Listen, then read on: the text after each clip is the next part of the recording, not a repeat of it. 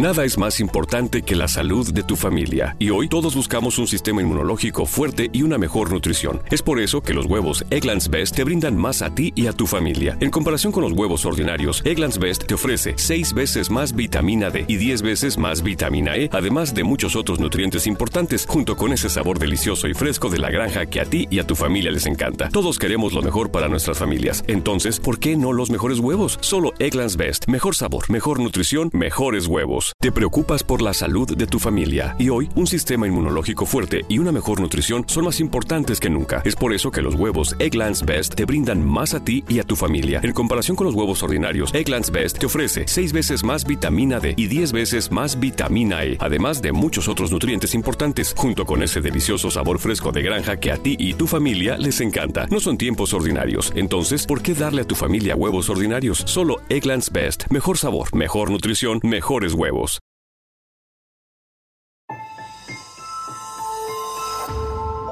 Durante años se pensó que el Yeti vivía en los Himalayas. ¡Bienvenidos al Himalaya! Hoy, después de una extensiva investigación, sabemos que no es así.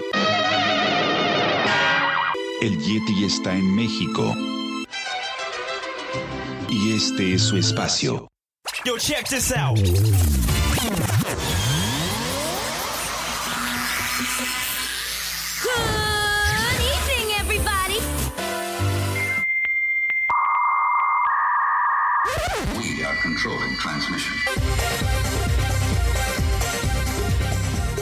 Estás escuchando la nueva temporada de La era del Yeti.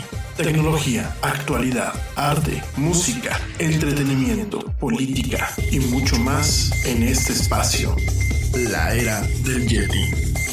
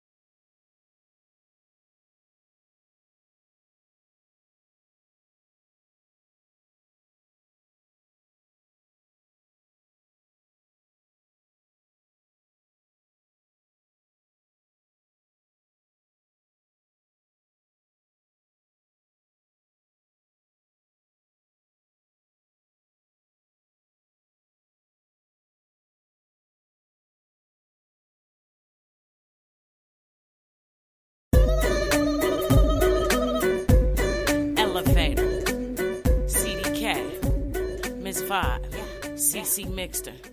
Elevator stuck, elevator pause. Your elevator shaft has the elevated flaws. Your elevator blows, my elevator shows. No problem with my elevator, elevator's gold. They hopping on my elevator, going for a ride. They exit in your elevator, afraid they're gonna die. My elevator moves at the speed of light and sound. Your elevator grunts and never makes it off the ground. My elevator's oil, my elevator's pump. Your elevator's yellow taped and all closed up. I guess you got faults, I guess you're missing bolts. I guess your gears jammed, so you wash like soap. My elevator jets and hits penthouse status. You're on the second floor, I never could get past it. Cruising blue skies in my ele- elevator. You can stop competing, gonna do yourself a favor. Elevator. Your elevator ain't going to the top. Elevator. Your elevator ain't going to the top floor. Elevator. Oopsie daisy, I seen it all before. Huh. Your elevator ain't going to the top floor. Your elevator ain't going to the top floor. Your elevator ain't going to the top floor.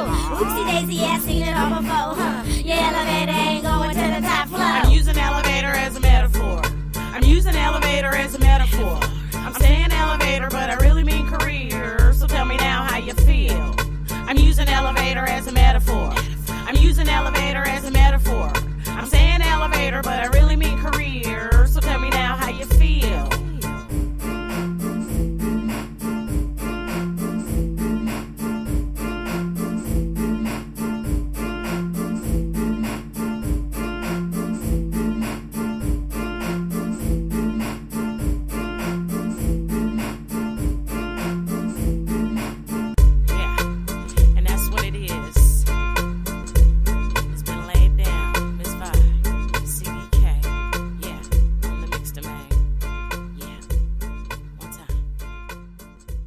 La era del Yeti.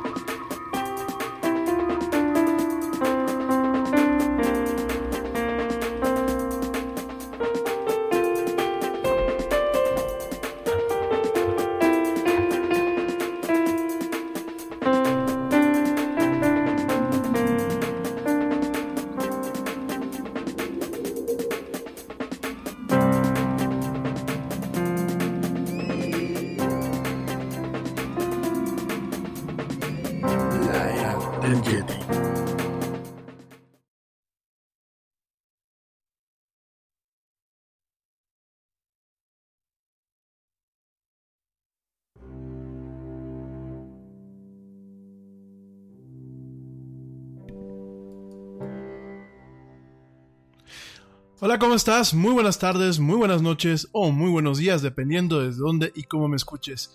Como siempre, te doy la más cálida, la más cordial y la más sincera de las bienvenidas a esto que es el programa más de pelos de la radio, esto que se llama La Era del Yeti. Yo soy Rami Loaiza y como siempre me da un tremendo gusto acompañarte hoy, martes 28 de mayo del 2019, en esta emisión en vivo a través de la plataforma Spreaker y por supuesto también es un placer acompañarte a ti que me escuchas en diferido a través de la plataforma, de la, bueno, de las diversas plataformas de streaming de audio, como lo son Spotify, iHeartRadio, TuneIn y Stitcher. Gracias, gracias por acompañarme. Una disculpa por la tardanza en entrar al aire. A la gente que me está escuchando en vivo, eh, ya llevamos dos días con este tipo de situaciones. Hoy sí fue muy desafortunado el tema. Eh, aquí en Querétaro empezó a llover muy fuerte hace, pues hace cerca de una hora. Y eh, pues yo no, no, entiendo por qué, pero aquí eh, los dos enlaces de fibra óptica que tenemos pues se vinieron abajo, ¿no?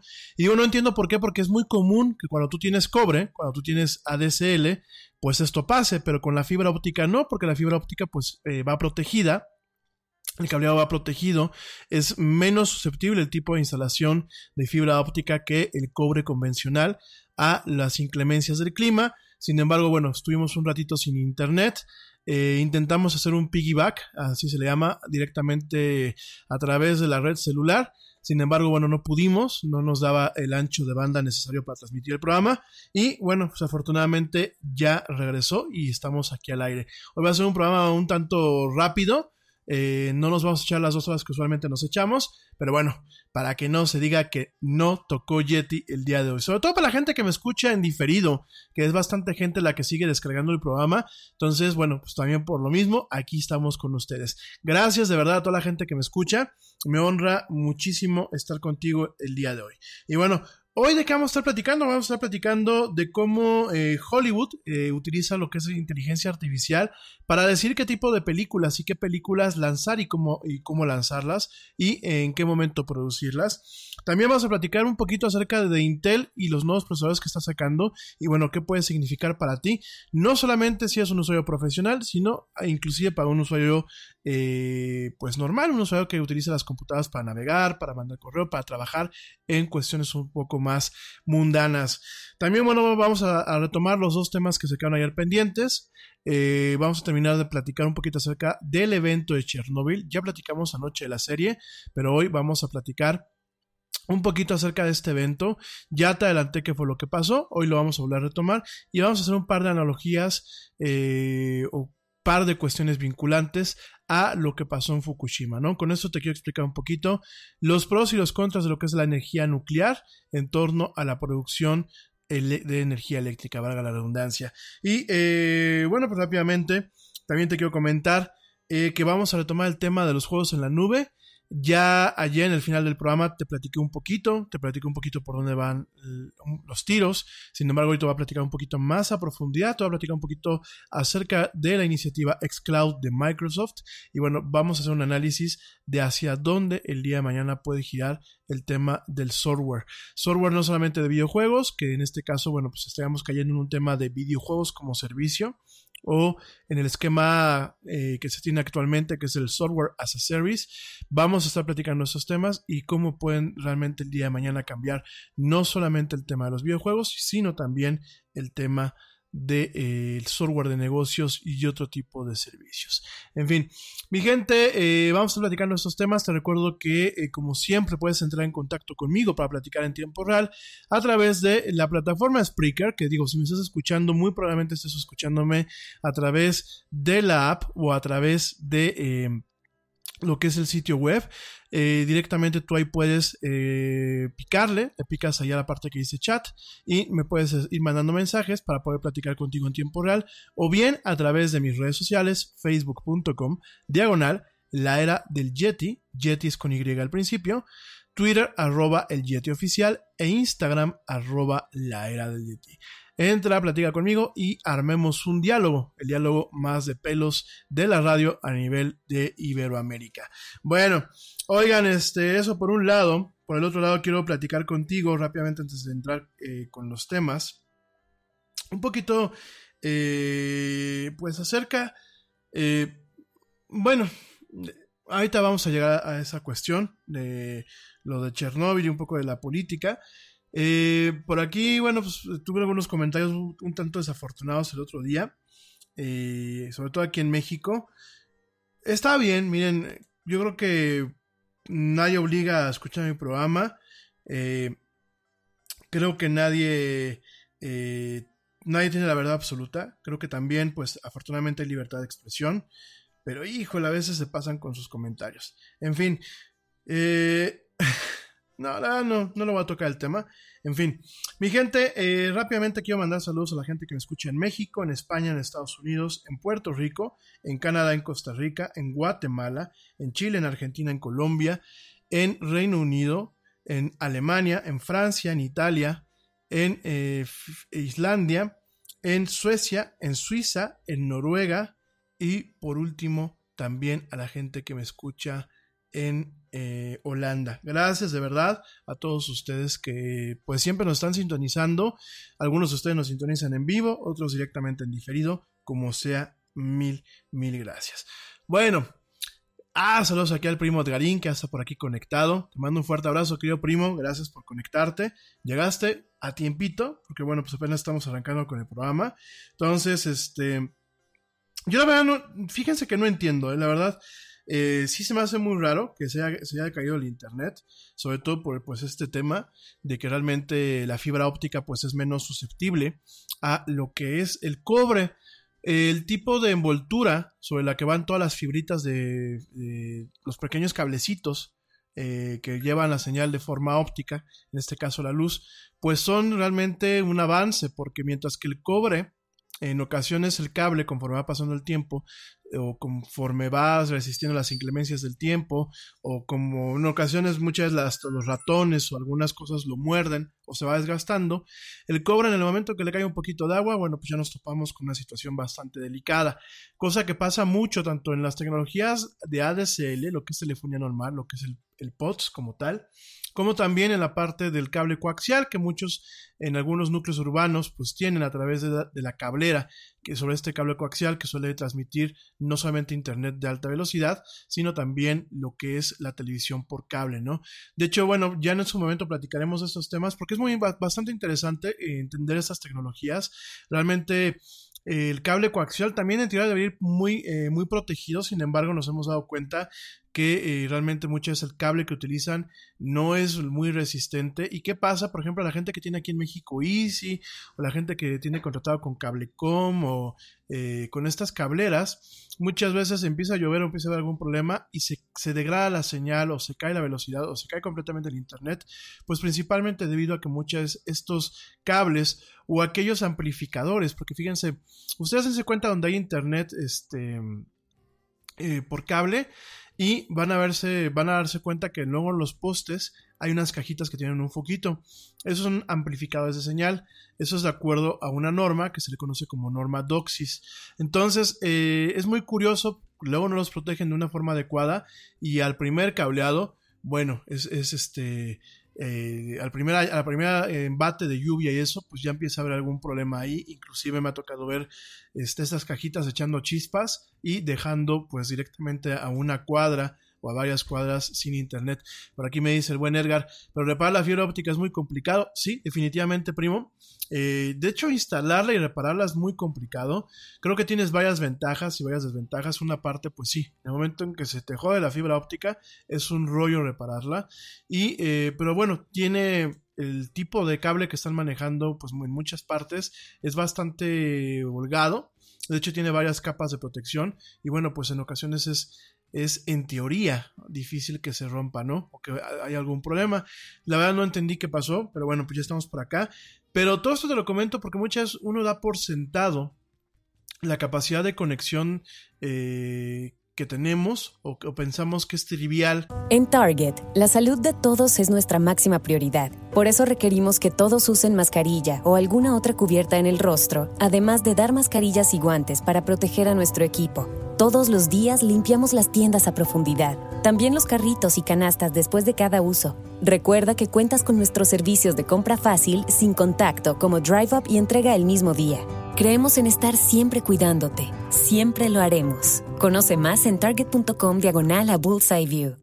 Nada es más importante que la salud de tu familia y hoy todos buscamos un sistema inmunológico fuerte y una mejor nutrición. Es por eso que los huevos Egglands Best te brindan más a ti y a tu familia. En comparación con los huevos ordinarios, Egglands Best te ofrece 6 veces más vitamina D y 10 veces más vitamina E, además de muchos otros nutrientes importantes, junto con ese sabor delicioso y fresco de la granja que a ti y a tu familia les encanta. Todos queremos lo mejor para nuestras familias. Entonces, ¿por qué no los mejores huevos? Solo Egglands Best. Mejor sabor, mejor nutrición, mejores huevos el conectar eh, un punto al otro utilizando cualquiera de las tecnologías que actualmente existen. Y no, por aquí hay alguien que me dice, eh, Juan Pablo Soto me dice que por eso el Internet inalámbrico es el futuro. Fíjate Juan Pablo que a mí me gustaría decirte que sí. Me encantaría decirte que estándares como el LTE realmente van a dejarnos un Internet eh, de banda ancha de forma totalmente inalámbrica. Sin embargo, me atrevo también a decirte que creo que tú lo has dicho, es el futuro. Sin embargo, en el presente no. Eh, los estándares actuales realmente no garantizan, bajo la implementación actual de muchos operadores, eh, lo que es el ancho de banda completo. En ocasiones nos topamos que el servicio de Internet eh, residencial o, internet comercial inalámbrico. Eh, este, por ejemplo, Bluetooth Go de, la empresa Sky o Easy2Go o los servicios de ATT, muchas veces hacen piggyback o están conectados o están enrutados dentro de lo que son las células principales de telefonía móvil. ¿Qué pasa con esto? Bueno, eh, estas células siempre tienen, le dan prioridad a lo que son las terminales móviles. Entonces siempre hay una degradación de la velocidad. De hecho, bueno, en teoría podrían ofrecer hasta 50 megas, dependiendo de qué tan, tan lejos o tan cerca estés de una, de, estas células. Sin embargo, el, problema sigue siendo muchas veces que estas células, aunque podrían darte todo el ancho de banda necesario, pues eh, usualmente le dan prioridad a los dispositivos móviles, ¿no? Entonces, muy interesante lo que comentas, la verdad. Sin embargo, eh, pues no, de momento no es el presente. Quizás aquí en México no sea el futuro, sobre todo por la forma en la que en ocasiones se implementan las cosas. Yo me sigo casando un poquito más con las tecnologías principalmente enfocadas a la fibra óptica. Por ahí eh, ya empiezan a haber pláticas en torno a lo que es el Internet satelital, sobre todo, bueno, con lo que platicamos hace unos días de esa iniciativa de SpaceX del señor Elon Musk, en donde, bueno, se lanzó una, una constelación nueva de satélites de órbita baja, que en teoría van a permitir una conexión a Internet con bajas latencias, con bajo lag, como lo llaman en inglés, y con mejores velocidades. Digo, hasta ver, hasta no ver, no creer, y habrá que ver cómo funciona, porque actualmente el Internet satelital, por ejemplo, el Internet que nos da Iridium o ese tipo de empresas, sigue siendo bastante, bastante, bastante lento y bastante costoso. En fin, bueno, pues este, eh, por aquí algunos de ustedes, por ejemplo, eh, Mario Medina, Carla, Carla Saucedo, Juan Carlos Romo, saludos mi querido este, Juan, Juan Charlie Romo, eh, Víctor, Víctor Mendoza, Carlos, Carlos Gómez, eh, Ricardo, Ricardo, Ricardo Alcalá, eh, Carlos Valverde, saludos mi querido Charlie. me estuvieron mandando algunos mensajes hoy en la mañana diciéndome que me vi muy gacho con los influencers que van a salir pues directamente en estos eh, cortos, el cual no vi, no vi el corto el día de ayer.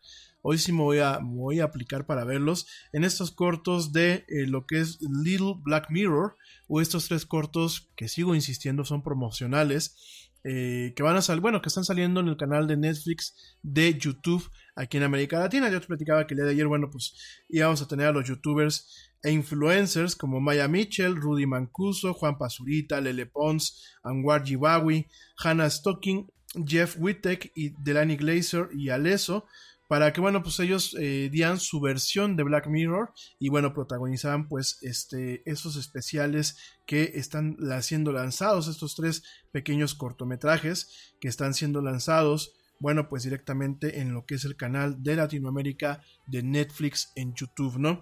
Me dicen que me vi muy gacho. Eh, algunos de ustedes, bueno, me dijeron que me vi muy gacho, otros me dijeron que me vi muy, muy político, que bueno, pues la verdad todo lo que hacen ellos son mierdas. Miren, mi gente, eh, yo vuelvo a insistir, me parece que el esfuerzo que hizo Netflix en ese sentido eh, como un ardid publicitario, porque me queda claro que es un tema publicitario. Si no, vuelvo a lo mismo, les hubiesen dado a lo mejor un capítulo en donde a lo mejor fuese dirigido por Charlie Brooker o por alguno de los directores que luego apoyan en este proyecto de Black Mirror. Eh, para mí me pareció que es bueno, es intentar acaparar la audiencia de estos influencers o la audiencia de estos eh, youtubers y tratarla de jalar para esta serie. Y algunos de ustedes se sintieron ofendidos, yo no los ofendí. Eh, sí me parece, y lo vuelvo a repetir, lo digo con todo el respeto del mundo, digo obviamente cuando yo hablo en estos términos, no hablo de la generalidad, hablo, quiero pensar que de ciertos aspectos particulares, sobre todo siempre pienso que ante toda regla hay una excepción, eh, lo que sí quise decir es que muchos de los seguidores de estos influencers, de estos youtubers, no son personas que sean muy exigentes con la calidad de los contenidos.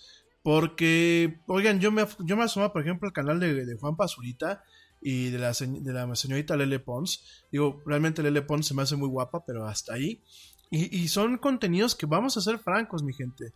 Son de entretenimiento puro, pero carecen de muchas de sustancia, carecen de profundidad, carecen, bueno, me he topado ver X número de veces que estos influencers dicen pendejadas. Gente, yo también lo hago.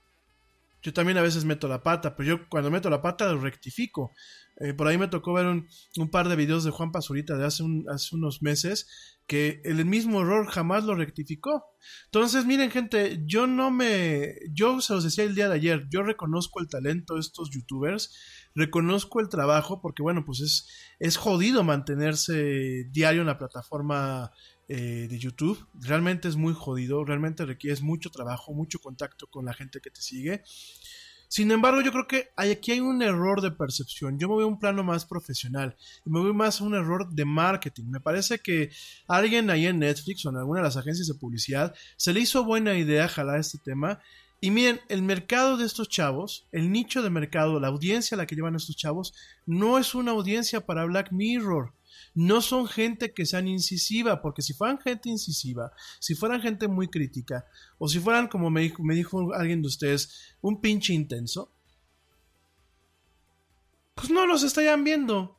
Tan sencillo, o ven uno o dos este, episodios que suben estos chavos a sus canales y después dejan de verlos, amigos. ¿Por qué? Porque eso es, parte de una naturaleza. Es cuando te das cuenta que la gente te dice una y otra y otra y otra y otra vez las mismas idioteces y que realmente carecen de ciertos contenidos o de cierta profundidad. Ojo, calidad de producción no me quejo, ¿eh? Traen, traen unos equipos y traen eh, una buena iluminación y hacen muy buenos cortes. O sea, en una cuestión técnica no me quejo. Me quejo más en un tema de contenidos. Estos, estos youtubers son un poquito más como de te muestro mi vida o te muestro un área de que de las modas o del jet set o hago que, que soy una, una, buena causa y soy un filántropo pero vamos a ser sinceros gente son eh, contenidos que realmente carecen de profundidad. Entonces Black Mirror y lo digo en buen plan y no es por ser elitista no es por ser intelectual no es por ser mala onda. Black Mirror yo lo he visto en, los, en, en algunos focus groups lo he visto en algunos este inclusive en algunas escuelas, se los ponen a los chavos y les da flojera.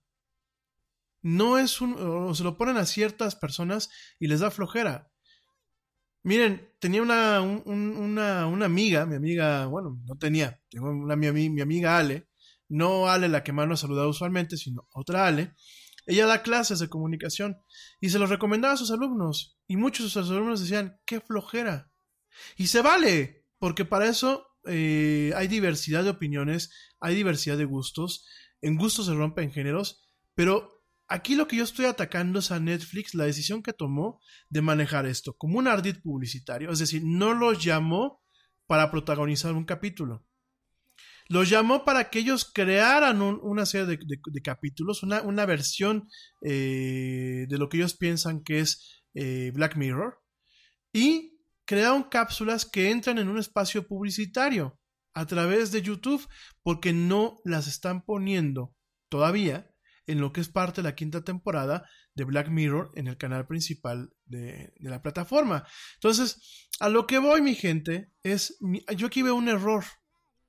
Creo que esa audiencia que sigue a estos influencers, a esos youtubers, es una, es una audiencia que no es compatible con lo que pregona Black Mirror. Que inclusive se puede llegar a ofender, porque Black Mirror no, no, no se tienta la mano al momento de hacer la crítica de la tecnología. A lo mejor uno lo puede ver en el futuro. Pero, por ejemplo, eh, hay un capítulo que ahorita no me acuerdo cómo se llama, que a mí me dejó muy marcado, en donde es como una antología. Llega una muchacha de color a un museo, a un museo esos que luego hay en las carreteras allá en- en Estados Unidos, y es un museo de la tecnología que ha fallado. Y hay, hay, un- hay una parte, no les voy a echar a perder el, capítulo, pero hay una parte que a mí personalmente me dio algo de escalofríos. Y el tema es la crítica que se hace a la tecnología actual a partir de presentarte algo que se puede dar o no dar en el futuro. Aquella, hay otro capítulo en donde, por ejemplo, pues se utiliza inteligencia artificial para hacer matchmaking en el caso de las parejas. Hay, bueno, el capítulo del, social, del score social, me parece que es un capítulo demasiado crudo por lo que ya estamos viendo, por ejemplo, en un país como China. Y son cuestiones que, así como son esos tiempos en donde los chavos se ofenden hasta porque uno estornuda, eh, eh, es- es- estornuda fuerte, pues obviamente también corremos el riesgo de que son chavos que a lo mejor lo vean y digan, ay, esto no es para mí, o ay, qué jalada, o como dicen, ay, qué hueva.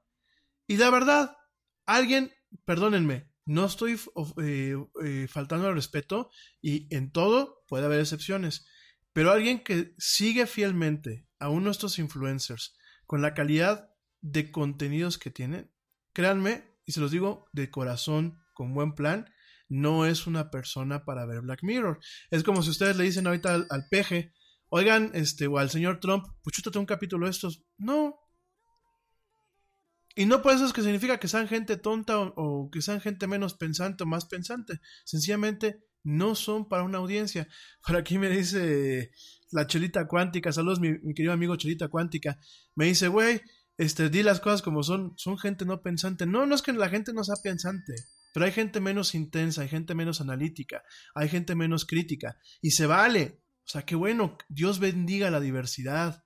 No todo el mundo podemos estar de intensos, ni todo el mundo podemos estar de castrosos con las cosas. Todo se vale.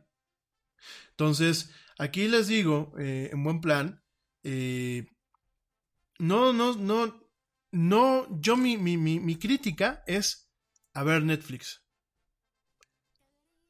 Eh, o sea, no, no uses este tipo de elementos para hacer una publicidad, para tratar de atraer un nicho de mercado que si no te ha visto hasta el momento, a pesar de todo el ruido que ha hecho esta serie, no te va a ver porque aparezca en uno de estos iconos en una serie pedorrita o en un capítulo pedorrito, porque son capítulos pedorritos, son capítulos muy chiquitos que se lanzan para el canal de YouTube. O sea, yo creo que hay que empezar a, a, dejar este rollito de que los influencers son lo máximo, de que los youtubers son lo máximo. Sí, hay unos que hacen muy buenas cosas, yo lo decía el día de ayer, pero creo que la publicidad tiene que volver a retomar ciertas formas, cierto glamour, cierta formalidad, cierto profesionalismo, cierta eh, frescura, pero que emane realmente de un conocimiento, que realmente emane de entender el mercado, que realmente emane de saber segmentar bien los nichos y de realmente reconocer que hay nichos que no se pueden agregar.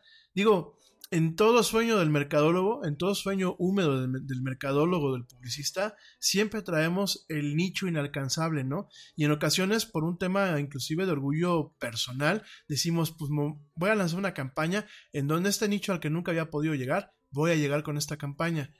Y la verdad es, es padre en los sueños, pero en la realidad muchas veces no se alcanzan los resultados que se están buscando y nada más se le hace gastar eh, dinero al cliente que nos está dando la cuenta.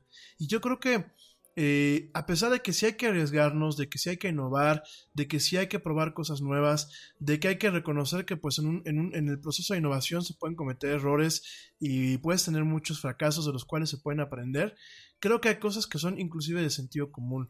Y al momento de, de hacer este tipo de experimentos, porque realmente es un experimento, y ejecutarlos de esta forma, a mí, humildemente, desde el, desde el punto de vista profesional, me parece que es hacerle gastar a lo idiota el dinero de una campaña que podría utilizarse para ganar otro tipo de nichos, ¿eh? O para reforzar el nicho que ya se tiene, o para ganar una audiencia que a lo mejor no ha descubierto Black Mirror, pero que puede tener un interés por esta serie.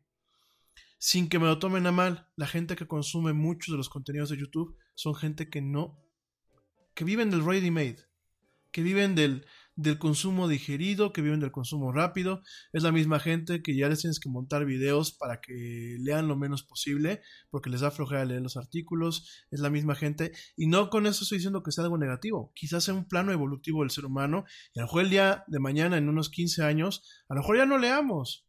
A lo mejor todo sea a través de la voz y todo a través de un tema visual y todo a través de estímulos muy, muy, muy simples. Quizás es, un, es, es hacia donde va caminando la humanidad. Pero hoy por hoy me queda claro, sobre todo cuando uno hace el muestreo, porque tampoco lo estoy diciendo como un tema eh, de opinión personal o por querer denigrar a estas personas. Digo, a mí ya me, ya me gustaría tener una audiencia como la que tienen ellos, sin la carga que en ocasiones tienen ellos, como yo lo comentaba el día de ayer.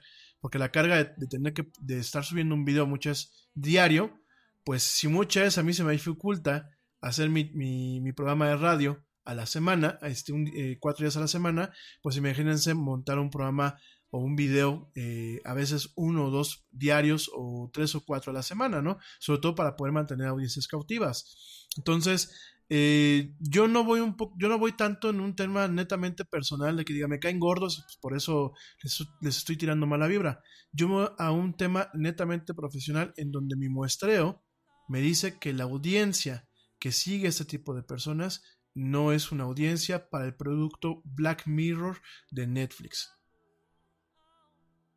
Oigan, a lo mejor me equivoco, no tengo la verdad absoluta. Puede ser, aunque lo dudo. Y, por otro lado, un buen plan, sin pecar de soberbio y eso, pues habrá que ver cuánta gente que realmente vea estos episodios, estos tres pequeños episodios, realmente se va a poder traducir en nuevos espectadores para esta serie en específico. Si ustedes me hubiesen dicho que los, influencers hubiesen salido, por ejemplo, en unos cortos de Club de Cuervos, miren, es un producto totalmente compatible. O de, de Diablero, o cualquier, cualquier serie, a lo mejor de ficción. Carajo, pues sí. No, no estaría yo eh, teniendo esa plática con ustedes. Donde a mí me parece y me hace ruido es que es una serie que, tiene, que, que cada capítulo muchas hay que verlo una o dos veces, que a veces toca ciertas sensibilidades. Por ejemplo, hay gente que cuando yo platicaba lo del score social, se sentía ofendida.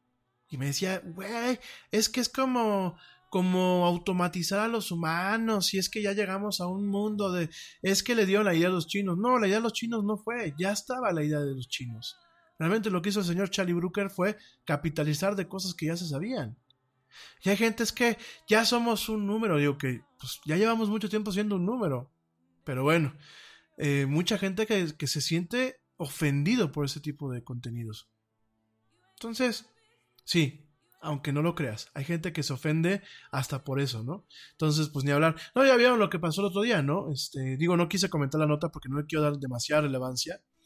Pero, por ejemplo, la, la comunidad LGBTI, eh, perdón, LGBTII, se sintió ofendida por los filtros de Snapchat.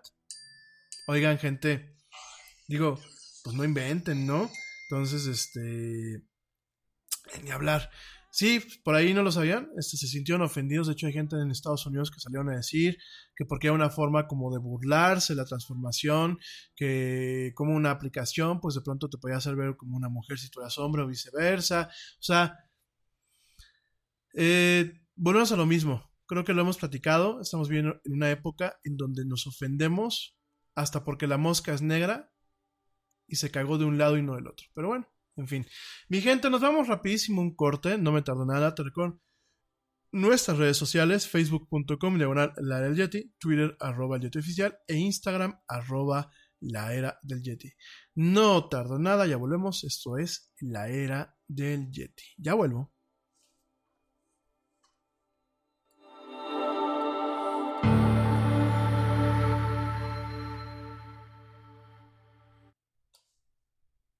Yo, check this out.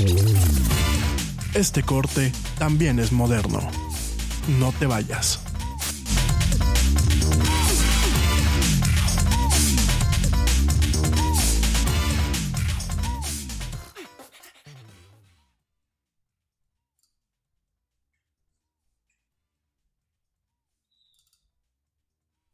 Nada es más importante que la salud de tu familia. Y hoy todos buscamos un sistema inmunológico fuerte y una mejor nutrición. Es por eso que los huevos Egglands Best te brindan más a ti y a tu familia. En comparación con los huevos ordinarios, Egglands Best te ofrece 6 veces más vitamina D y 10 veces más vitamina E, además de muchos otros nutrientes importantes, junto con ese sabor delicioso y fresco de la granja que a ti y a tu familia les encanta. Todos queremos lo mejor para nuestras familias. Entonces, ¿por qué no los mejores huevos? Solo Egglands Best. Mejor sabor, mejor nutrición, mejores huevos. Nada es más importante que la salud de tu familia. Y hoy todos buscamos un sistema inmunológico fuerte y una mejor nutrición. Es por eso que los huevos Egglands Best te brindan más a ti y a tu familia. En comparación con los huevos ordinarios, Egglands Best te ofrece 6 veces más vitamina D y 10 veces más vitamina E, además de muchos otros nutrientes importantes, junto con ese sabor delicioso y fresco de la granja que a ti y a tu familia les encanta. Todos queremos lo mejor para nuestras familias. Entonces, ¿por qué no los mejores huevos? Solo Egglands Best. Mejor sabor, mejor nutrición, mejores huevos. Автобус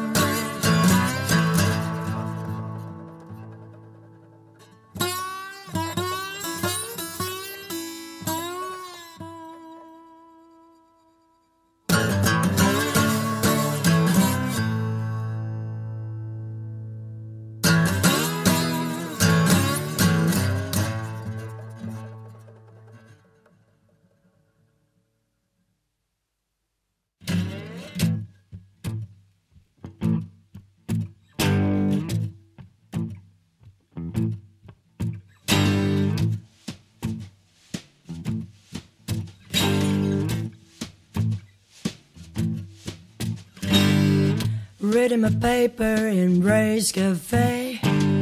The old guy next to me is loud as day. Ramble and ramble while eating his pie. He dropped his wallet, now it's mine. Sorry, old man, but that's just the way that it is. Don't bother now. Won't have a oh to worry about it.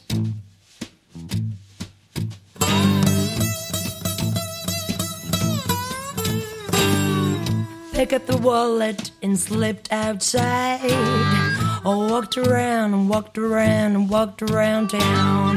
I found my nerve and a good place to hide. Only to find no cash inside. Uh-huh. Oh, well, I guess that's just the way that it is. Don't bother now. Won't have it all to worry about it.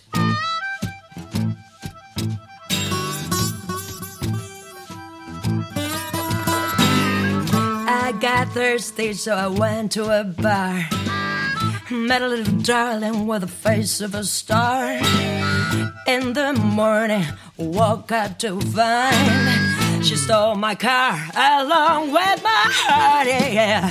Oh well, I guess that's just the way that it is. Don't bother now. Won't have a lot to worry about it.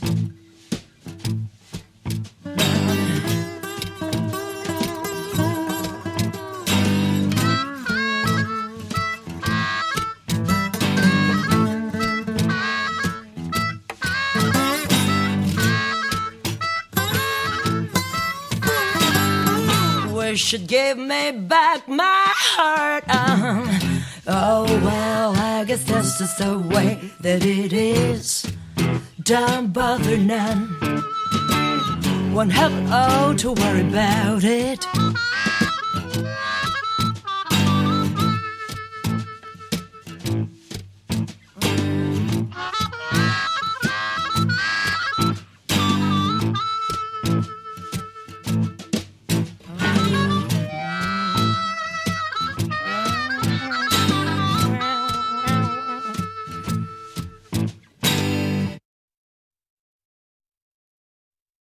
La era del Yeti. We are controlling transmission. Ya estamos de vuelta en la era del Yeti.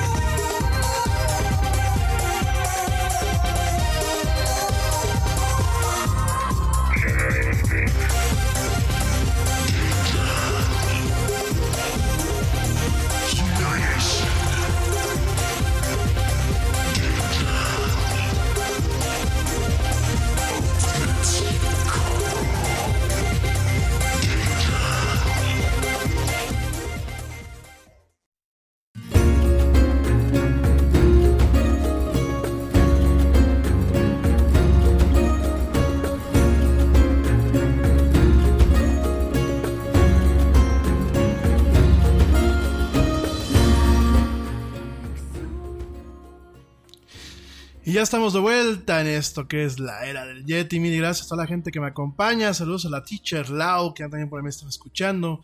Muchos, muchos besos. Gracias por escucharme. Guapísima la teacher Lau. También saludos a Klaus Sandoval Félix, que ya por aquí también está. Gracias, mi Clau. Un privilegio que me escuches. Gracias de nuevo. También a Claudia Adri, que me escucha allá en Vancouver, allá en Canadá. Mil, mil gracias. También saludos a Ale y a Caro. Gracias por escucharme.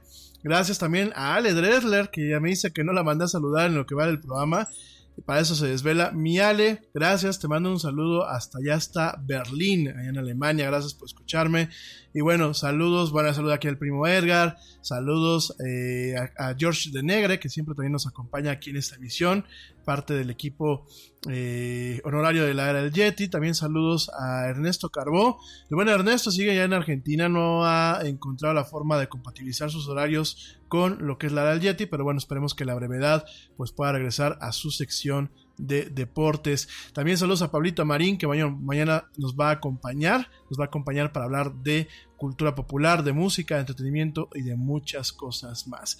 Gracias de verdad a todos ustedes que me escuchan. Gracias a Margie de la Huerta, que espero yo que ya me está escuchando, y a Lu Chávez que me escuchan. Gracias de verdad del grupo Los Chavos Rucos. Mil, mil gracias. Y bueno, en general, pues gracias a la gente que me escucha. Mi gente, Déjame te cuento, te cuento el tema de eh, Hollywood y la inteligencia artificial. Así como lo escuchas, ya parece como un tema de, de sci-fi. Muy, eh, inclusive hasta un tema como de Black Mirror, que estábamos hablando en el corte, bueno, en el fragmento anterior del programa.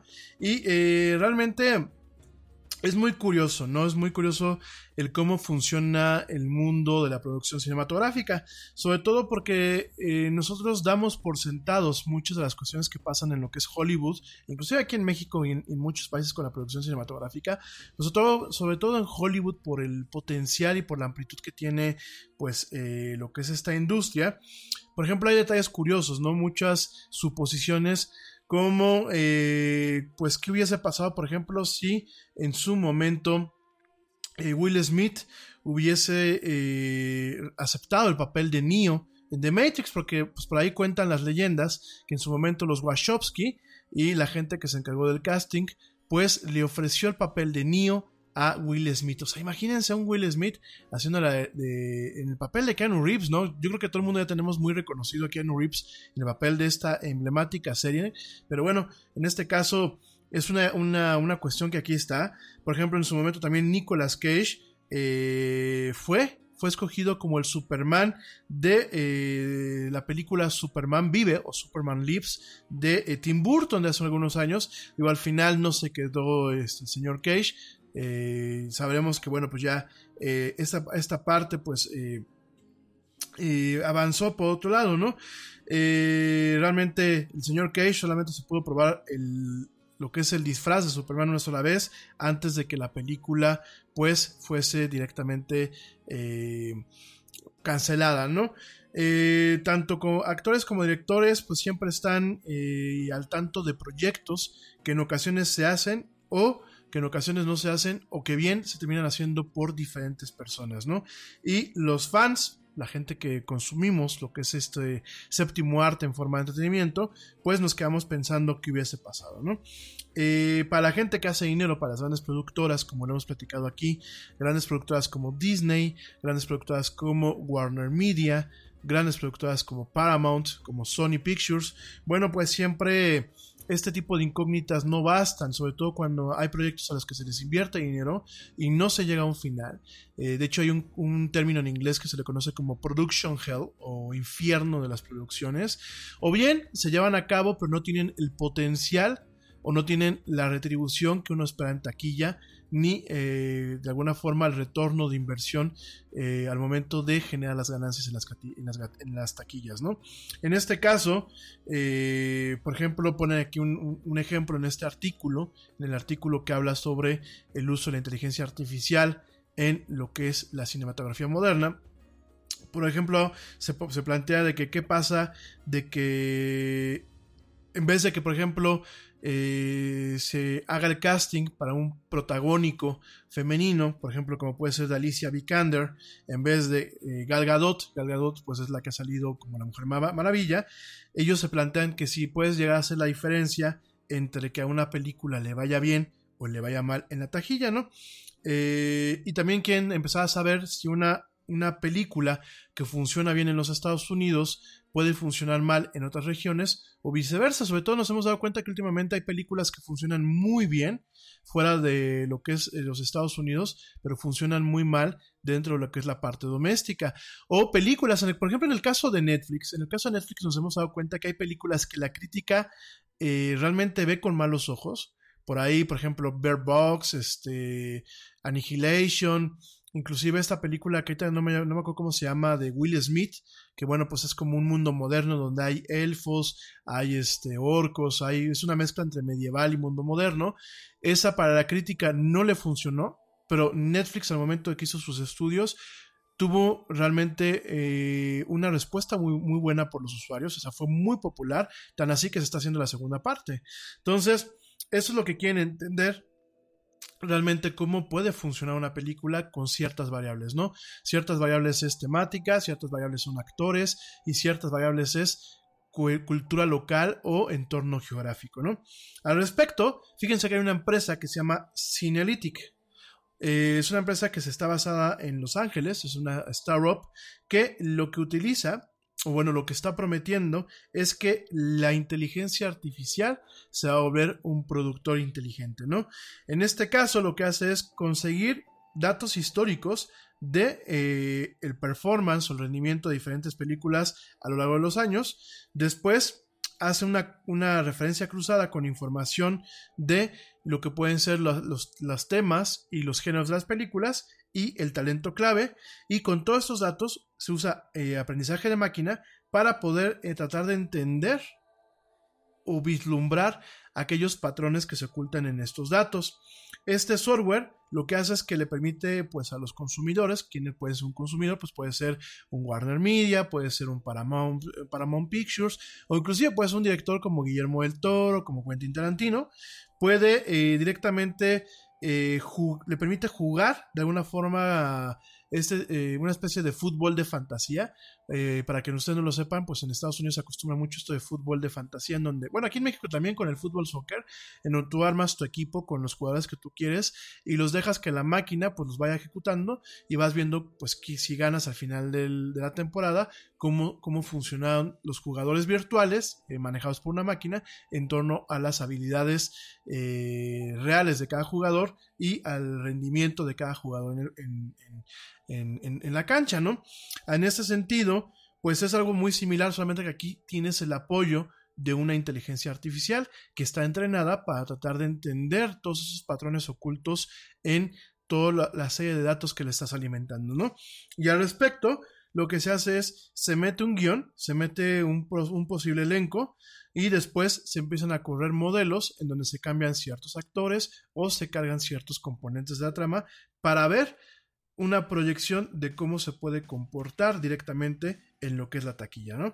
Entonces, por ejemplo, en este caso, eh, se plantea un, ejemplo en donde se puede tener a lo mejor una película que se espera que sea pues un éxito de taquilla en el verano y eh, se hacen pruebas, por ejemplo, con Emma Watson en el papel principal y eh, después se puede cambiar, ¿no? En vez de tener a Emma Watson, pones a Jennifer Lawrence y vas viendo en tiempo real las proyecciones del éxito de esta película en taquilla en un lapso de tiempo, ¿no? Esto, bueno, lo comenta el cofundador de Cinelytic, el señor Tobias Kaiser, que bueno, pues es el cuate que es uno de los cofundadores y es presidente de la empresa, ¿no? En este caso, él comenta que tú puedes comparar comparar estas dos actrices de forma separada o bien después las puedes comparar completas dentro de un paquete y modelar ambos escenarios con, tanto con Emma Watson como con Jennifer Lawrence o jugar en uno donde sea una la protagónica y otra la coprotagónica o viceversa, ¿no? Entonces, eh, esto, bueno, nos arroja y de hecho es, es, es, bastante interesante el dashboard que presentan ellos, en donde inclusive arroja proyecciones y resultados a nivel global inclusive para cada mercado, ¿no? Entonces, bueno, esto es bastante, bastante interesante. No solamente es la única empresa que está intentando aplicar inteligencia artificial para entender estos componentes o estos patrones ocultos en lo que es la industria cinematográfica, sino también recientemente hay una empresa que se llama Scriptbook, que Scriptbook pues está fundada en Bélgica.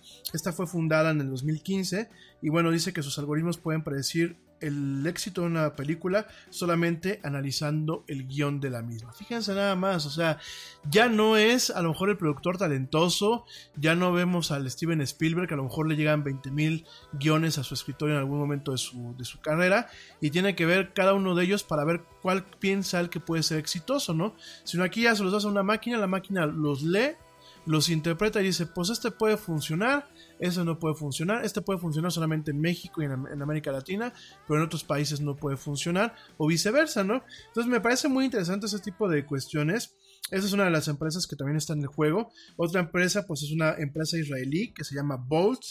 Eh, que bueno, se fundó en el mismo año, en el 2015, y le prometo a los clientes que puede predecir qué eh, segmentos demográficos pueden ver sus películas de acuerdo al rastreo o de acuerdo al monitoreo de cómo sus trailers se reciben en línea. Es decir, yo puedo subir el trailer de la película del Yeti y esta empresa va a hacer un análisis en torno a la reacción que tengan diferentes segmentos demográficos dentro de lo que es el entorno en línea, ¿no? Por ejemplo, si yo subo mi trailer, lo subo a YouTube, bueno, pues esta, esta inteligencia artificial de esta empresa israelí lo que hace es, eh, es analizar todos los eh, componentes, analizar toda la información y decir, bueno, pues este tráiler fue bien visto por los chavos que tienen entre 18 y 35 años y muy probablemente vaticinen que la película tendrá éxito entre esta eh, en, en, esta, en este nicho demográfico, en este segmento de mercado. ¿no? Hay otra empresa que se llama Pilot que ofrece eh, análisis similares, prometiendo inclusive que puede pronosticar eh, las ganancias de la taquilla hasta 18 eh, meses antes de que se lance una película con precisión sin rivales. Bueno, esas son las promesas que hacen.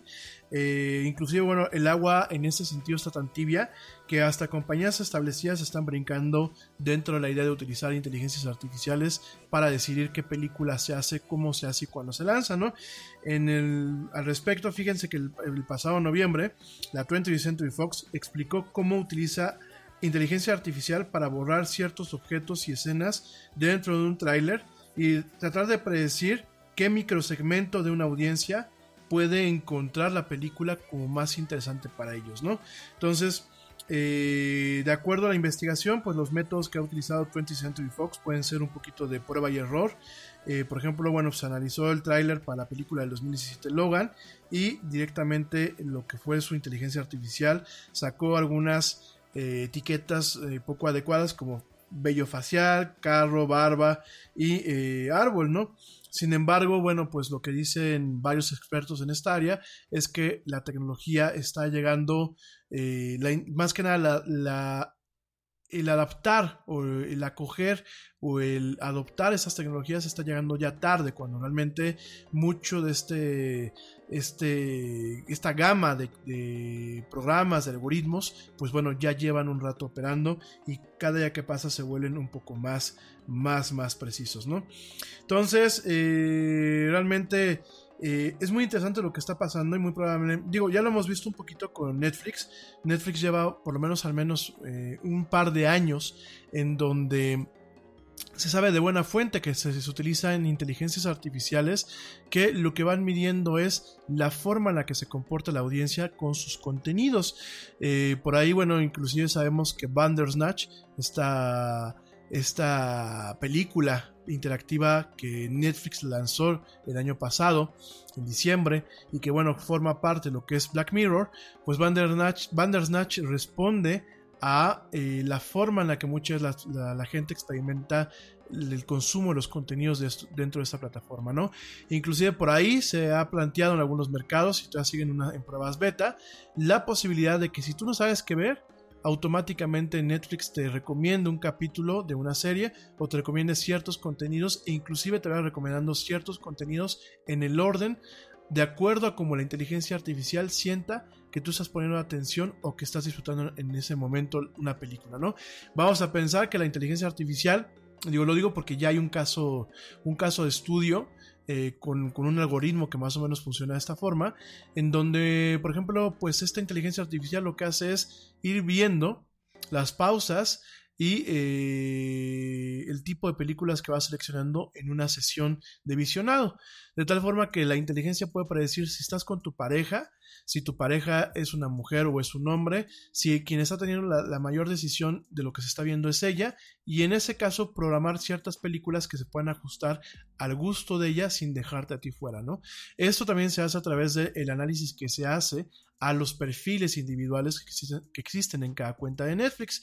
Sin embargo, también, eh, de acuerdo a este estudio, pues también se basa en los comportamientos, ¿no? Por ejemplo, se sabe que las mujeres en ocasiones pausan más las series o las películas, las regresan más para poder volver a ver algunas escenas, eh, los hombres a lo mejor dejan que la película fluya, las mujeres tienden mucho más al drama o a lo que es la chick flick o la rom-com, que es la comedia romántica. Entonces, todo eso se toman en cuenta, ya son algoritmos que de hecho tienen un cierto aprendizaje previo, pero van aprendiendo del usuario en tiempo real también y van soltando recomendaciones de tal forma que tu experiencia sea totalmente personalizada y acorde a cómo te sientes en el momento, a con quién estás acompañado y al tipo de, contenidos que tú estás viendo, ¿no? De tal forma que se generen cadenas y bueno, pues pases el mayor tiempo posible pues pegado a la televisión, ¿no? Eh, prácticamente, bueno, pues es esto lo que se está utilizando. Obviamente son algunas alternativas más ruidosas. Eh, algunos de los casos de éxito, por ejemplo, han, sido para Scriptbook, esta compañía belga, en donde la, el software de la compañía eh, correctamente predijo el comportamiento de la película de terror Get Out de Jordan Peele y realmente más o menos dio eh, cómo iba a funcionar, eh, más o menos dio un forecast adecuado de cómo iba a comportarse la película, aunque se quedó eh, corto. en este caso esta aplicación, bueno, esta inteligencia artificial predijo 56 millones de retorno en vez de los 176 millones de dólares que al final tuvo, ¿no? En este caso, bueno, hay algunos, este, algunas películas que erróneamente rechazó, que no dejó que le dieran la luz verde. Sin embargo, bueno, pues muchas otras eh, sí las permitió, predijo más o menos de una forma precisa eh, cómo iba a ser su comportamiento en la taquilla y al final pues de alguna forma latino, ¿no? Entonces, bueno, no voy a entrar en muchos detalles más, realmente esto es un, tema bastante, bastante interesante. Eh, a pesar de que ha habido mucho pues escepticismo en este tema, realmente a partir de que se ha mostrado como Netflix le ha sacado jugo al Big Data, a toda esta información que se genera y al análisis del Big Data, bueno, pues nos hemos dado cuenta que eh, realmente pues es un mercado que tiene mucho mucho potencial, ¿no? En fin, eh, en el caso de Netflix, ustedes me piensan que lo que utiliza Netflix es muy trivial, ¿no? Fíjense que tiene un, algoritmo, que el algoritmo como tal está calculado el valor del, puro programa que se encarga de hacer el análisis de, las preferencias de cada usuario y de, y de, recomendarle películas o contenidos que le puedan interesar. Fíjense que el puro, el puro algoritmo cuesta alrededor de mil millones de dólares al año. Es decir, ese es el valor como activo de lo que es este programa, que bueno, está en constante mantenimiento y en constante actualización. De hecho, en su momento eh, Netflix hace concursos cada año para ver quién puede eh, presentar mejoras significativas a esta inteligencia artificial o presentarle modelos para educarla y que sea más precisa en sus recomendaciones. Por aquí me dicen que si Netflix recomienda contenidos, sí, efectivamente eh, eh, Netflix este, eh, puede, tiene la capacidad de hacer recomendaciones en base a lo que tú has visto. De hecho, es una recomendación que yo siempre les hago a ustedes.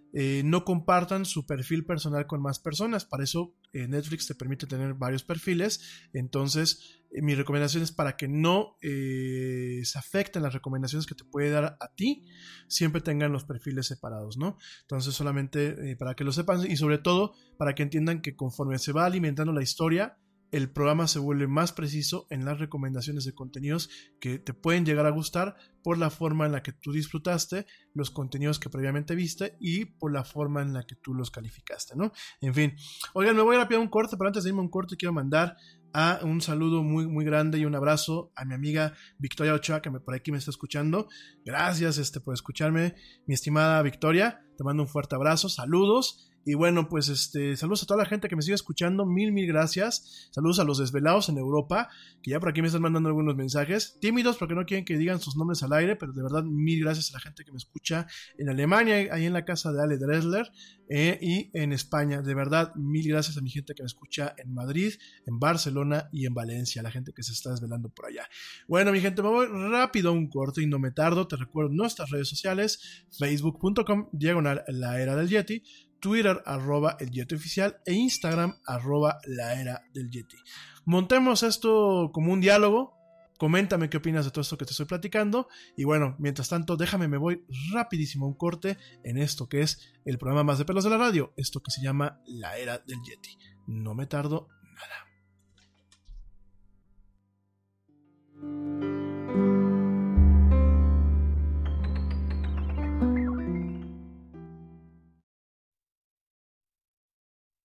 Yo, check this out. Este corte también es moderno. No te vayas.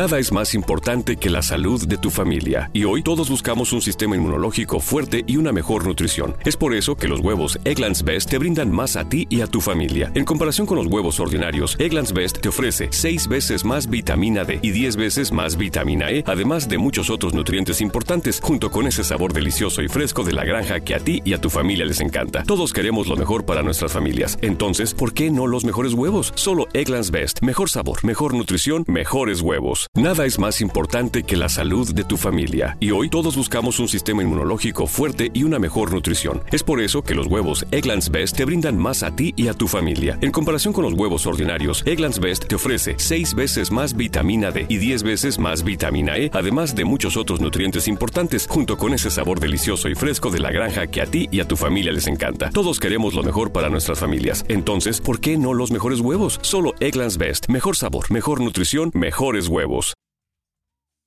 Uh...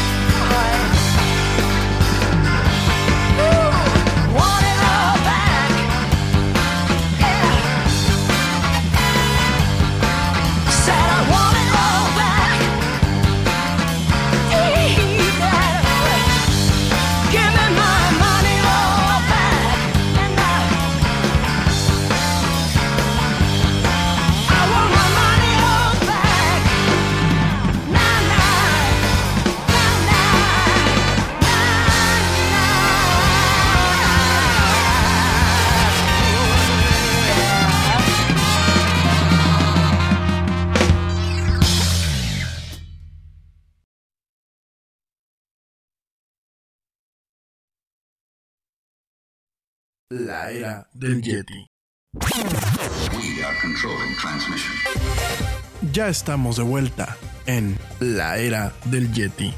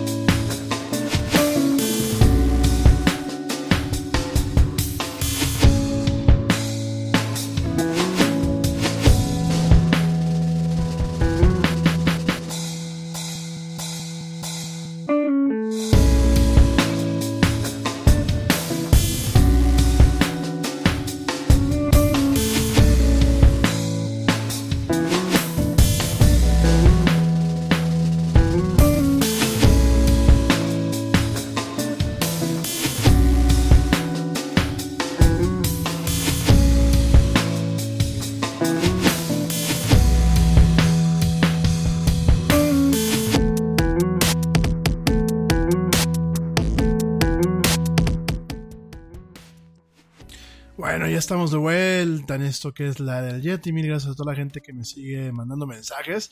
De hecho, por eso no podía entrar al aire porque estaba contestando a algunos de ustedes este, directamente a través de Messenger, aquí de, Facebook.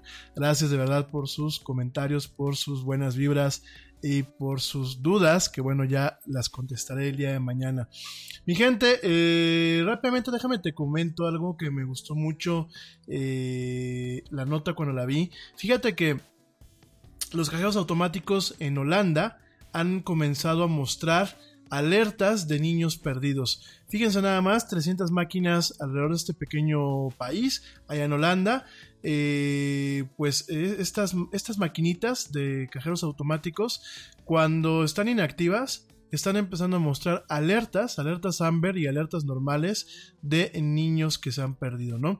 Estas máquinas están ahorita principalmente ubicadas en aeropuertos, en centros comerciales y en algunas atracciones turísticas. Si la idea eh, se muestra exitosa, las autoridades pueden expandir el sistema a otras eh, redes y a otros cajeros automáticos alrededor del país, de tal forma que, bueno, en algún momento se cubra todo el territorio nacional de lo que es Holanda, ¿no?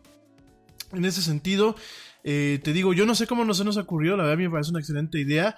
Y bueno, Holanda eh, lo que son los Países Bajos son el, pues el primer país que utiliza eh, los cajeros automáticos para mostrar tales alertas, ¿no? En este caso, aquellos cajeros automáticos compatibles son capaces de mostrar dos tipos diferentes de alertas. en este caso, la alerta Vermist Kind Alert, que es pues exclusivamente holandés y las alertas ámbares que son a nivel internacional. Ambas alertas son de niños perdidos, pero una alerta ámbar se usa cuando su vida se cree que está en un peligro inmediato, ¿no? Cuando esta alerta mm, tan seria se utiliza en estos cajeros automáticos, también enviará mensajes SMS, eh, notificaciones de Facebook y eh, anuncios tanto en radio como en noticias eh, allá en este país. Fíjense cómo funciona Holanda, la verdad es que yo no sabía que tenía todo este tipo de funcionalidades, pero cuando hay una alerta AMBA, en la zona cercana donde se genera la alerta, bueno, se mandan, se mandan SMS, se mandan notificaciones de Facebook, se mandan eh, boletines a la radio y a la televisión, y en este caso, bueno, pues empiezan a utilizar también lo que son estos cajeros automáticos, ¿no? De acuerdo a amberalert.eu, o sea, Amber Alert ahí en Europa, en el 2008, 2018 se eh, lanzaron 26 alertas alrededor de Europa acerca de 30 niños perdidos. De estas 30, este, 30 niños perdidos, el 97% fueron eh, recuperados eh, de forma exitosa, ¿no? junto con las alertas que muestran pues la foto del niño y la información de sus potenciales paraderos, los cajeros también mostraron un video eh, de campaña para eh, de alguna forma alentar a la gente a que se eh, inscriban a estos servicios y puedan recibir alertas futuras en sus teléfonos, ¿no? amberalert.eu, que bueno, pues es parte de los que están manteniendo esta iniciativa, comenta que cualquier enlace a la, a la información pública es totalmente borrada una vez que un niño se ha encontrado, ¿no? Esto me parece muy interesante y qué bueno que los, los cajeros automáticos se utilizan ahora. Eh, y esto se junta realmente a otro tipo de eh, pantallas que se utilizan para lanzar este tipo de, avisos, ¿no? Principalmente en eh, Europa y en Estados Unidos, ¿no? Además, aplicaciones como Waze y Google Maps también tienen la funcionalidad integrada en el software en esos países, ¿no? Qué bueno, qué bueno que los holandeses lo están haciendo, a mí me parece una excelente idea, ojalá se hiciera aquí en México.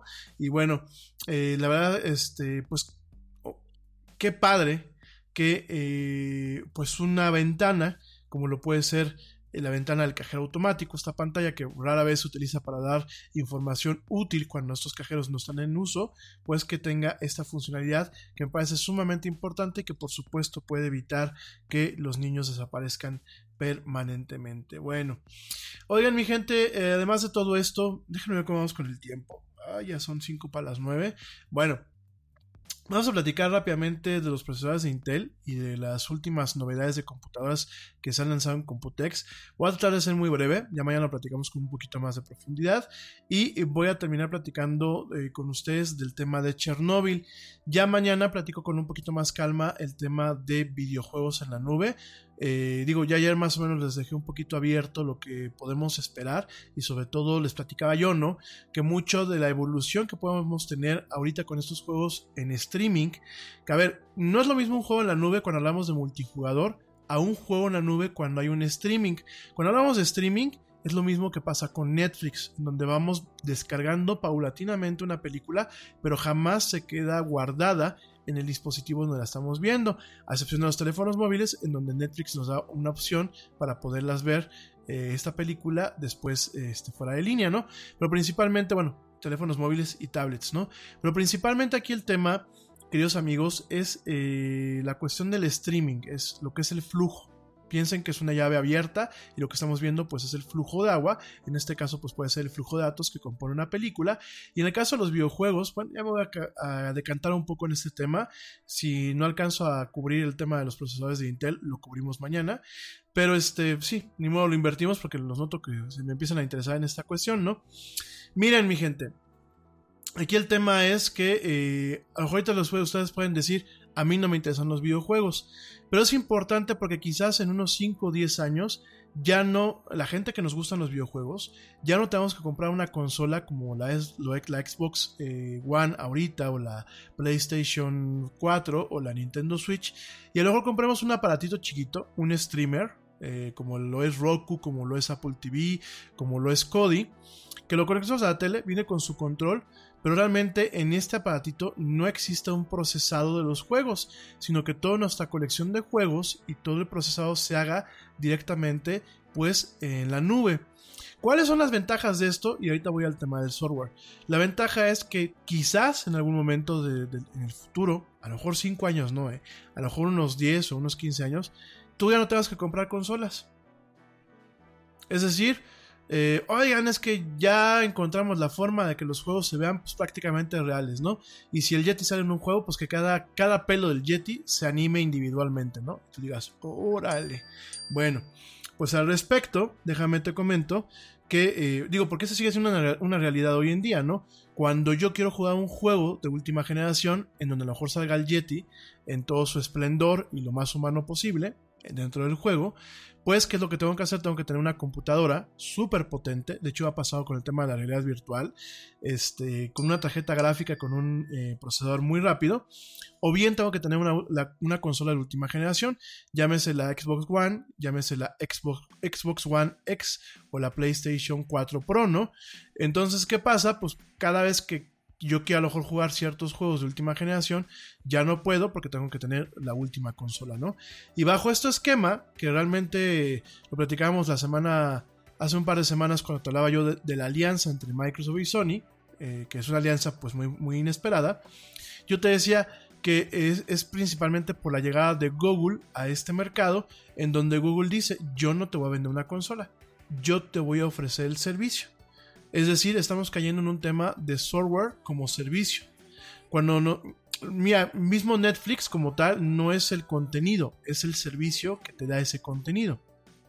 Y como tú realmente nunca terminas con, el contenido en tu máquina, no es como cuando lo bajabas antes o lo descargabas o lo descargas todavía de forma pirata, que tienes que esperar a que se descargue para poder disfrutarlo, ¿no? El streaming lo que tiene es, pues es eso, ¿no? Que tú puedes empezarlo a disfrutar desde el momento en que le das play. En el caso de los videojuegos, pues una vez tú tienes que salir a comprar el juego, a instalarlo, esperar a que se instale, o bien tienes que descargarlo y tienes que esperar a que todo esto pase, ¿no? ¿Y qué es lo que pasa? Pues que en ese sentido Google dijo, yo voy a mostrarte el tema del procesamiento, en donde tú no vas a tener que instalar un juego jamás, ni vas a tener que comprar una consola nueva. Todo se va a hacer a través de la nube, ¿no? Entonces tú tienes una cajita que al igual que, o tienes una televisión inteligente, porque esa es la tirada hacia donde vamos, vamos a tener una televisión inteligente y en vez de tener solamente el canal de Netflix o el canal, o el canal de Amazon Prime Video, vamos a tener también un canal que sea, por ejemplo, Microsoft Xcloud, ¿no? Que era lo que platicaba yo el día de ayer con ustedes. Entonces yo le pico a esta aplicación, al Xcloud, va a iniciar una sesión de streaming en donde me va a decir, mira, ¿qué quieres jugar? Y con un control que puede ir conectado a esta pequeña consola o que el control va conectado de forma independiente a internet, yo voy a poder jugar.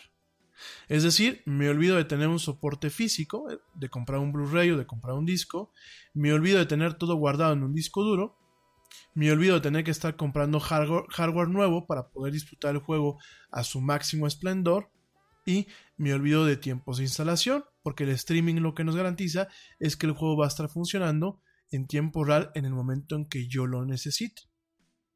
Sí, suena muy padre, ¿no? Y a lo mejor muchos de ustedes me dirán, oye, qué padre sobre todo los que son gamers, pues sabrán que muchas veces uno no quiere esperar 15, 20 minutos este, en lo que se instala un videojuego, ¿verdad? Porque entre más pesado es el juego, más tarda en instalarse. Pero ¿qué pasa? Esa es la, parte padre, ¿no? La parte fea es que eh, cada día se profundiza más este tema de que nosotros no somos dueños del software que compramos. Yo te lo comentaba la semana pasada. Cuando tú compras un software, cuando tú bajas una aplicación móvil, cuando tú utilizas Office, el Word, el Excel, el PowerPoint, tú no eres dueño del software. Eres dueño de una licencia que te permite tener ese software instalado en tu computadora y utilizarlo. No eres dueño, ¿por qué? Porque es un tema de propiedad intelectual. Si tú fueras un dueño total, tú podrías modificar el Word, el Excel, el PowerPoint como se te da la gana, hacer las modificaciones que tú quisieras y vendérselo a la gente como tú quisieras, o copiarlo o hacer lo que tú quisieras. Ese es el tema de lo que es la propiedad del software.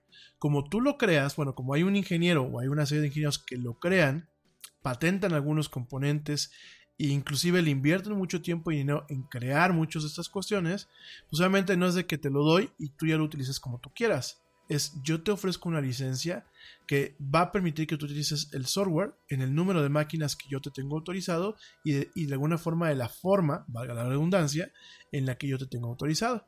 Digo, yo sé que eso suena muy padre en la teoría, lo cierto es que la piratería pues ha, generado otro tipo de cosas, pero en esencia ese es el funcionamiento de la industria del software. Lo mismo pasa con un videojuego. En el videojuego tú no eres dueño del videojuego como tal, porque si no tú podías a lo mejor este si tienes este un Call of Duty, pues podías modificar los personajes, modificar los niveles y venderlo después o revenderlo. No, tú tienes una licencia de uso que te permite ciertas modificaciones, ciertas formas de juego, pero eh, todos dentro de una licencia en donde no se viola la propiedad intelectual. Entonces, de alguna forma lo que estamos viendo es profundizar este tema de control de la propiedad intelectual. Ya no vamos a tener nuestro disco que se lo prestábamos a nuestros amigos y decías, pues, oye, ¿me prestas el Mario Bros? Ah, sí, llévate el disco, llévate la tarjeta o llévate el cartucho, ¿no? Ya mucho va a estar en la nube eh, obviamente se pierde esta parte, se pierde la capacidad de reventa, porque muchos lo, lo que hacíamos en su momento era, pues ya no, ya me cansé de jugar este juego, lo voy a llevar a vender a un blockbuster. No se burlen de mí. Pero bueno, lo voy a llevar a vender un blockbuster, a una tienda especializada. Sí, ya sé que los blockbusters desaparecieron. Y ahí lo voy a vender y este y con el dinero que me dan pues me voy a comprar otro juego o lo doy a cambio por otro juego no entonces es muy curioso bueno que eso se va a perder de hecho ya ya, ya tiene rato que se perdió eh, quedan muy pocas especializadas que manejan este tema del trueque y de la compra y venta de juegos eh, muy probablemente pues en las siguientes décadas veamos que se cae totalmente este esta parte. Y qué va a pasar pues tú vas a, lo mejor comprar un juego que vas a poder jugar en el momento pero que ya ni siquiera lo vas a tener en tu disco duro. Es decir, muchos, todavía hay, hay, ciertos juegos, no todos, pero hay, hay, ciertos juegos que se te fue el internet, pues los puedes jugar.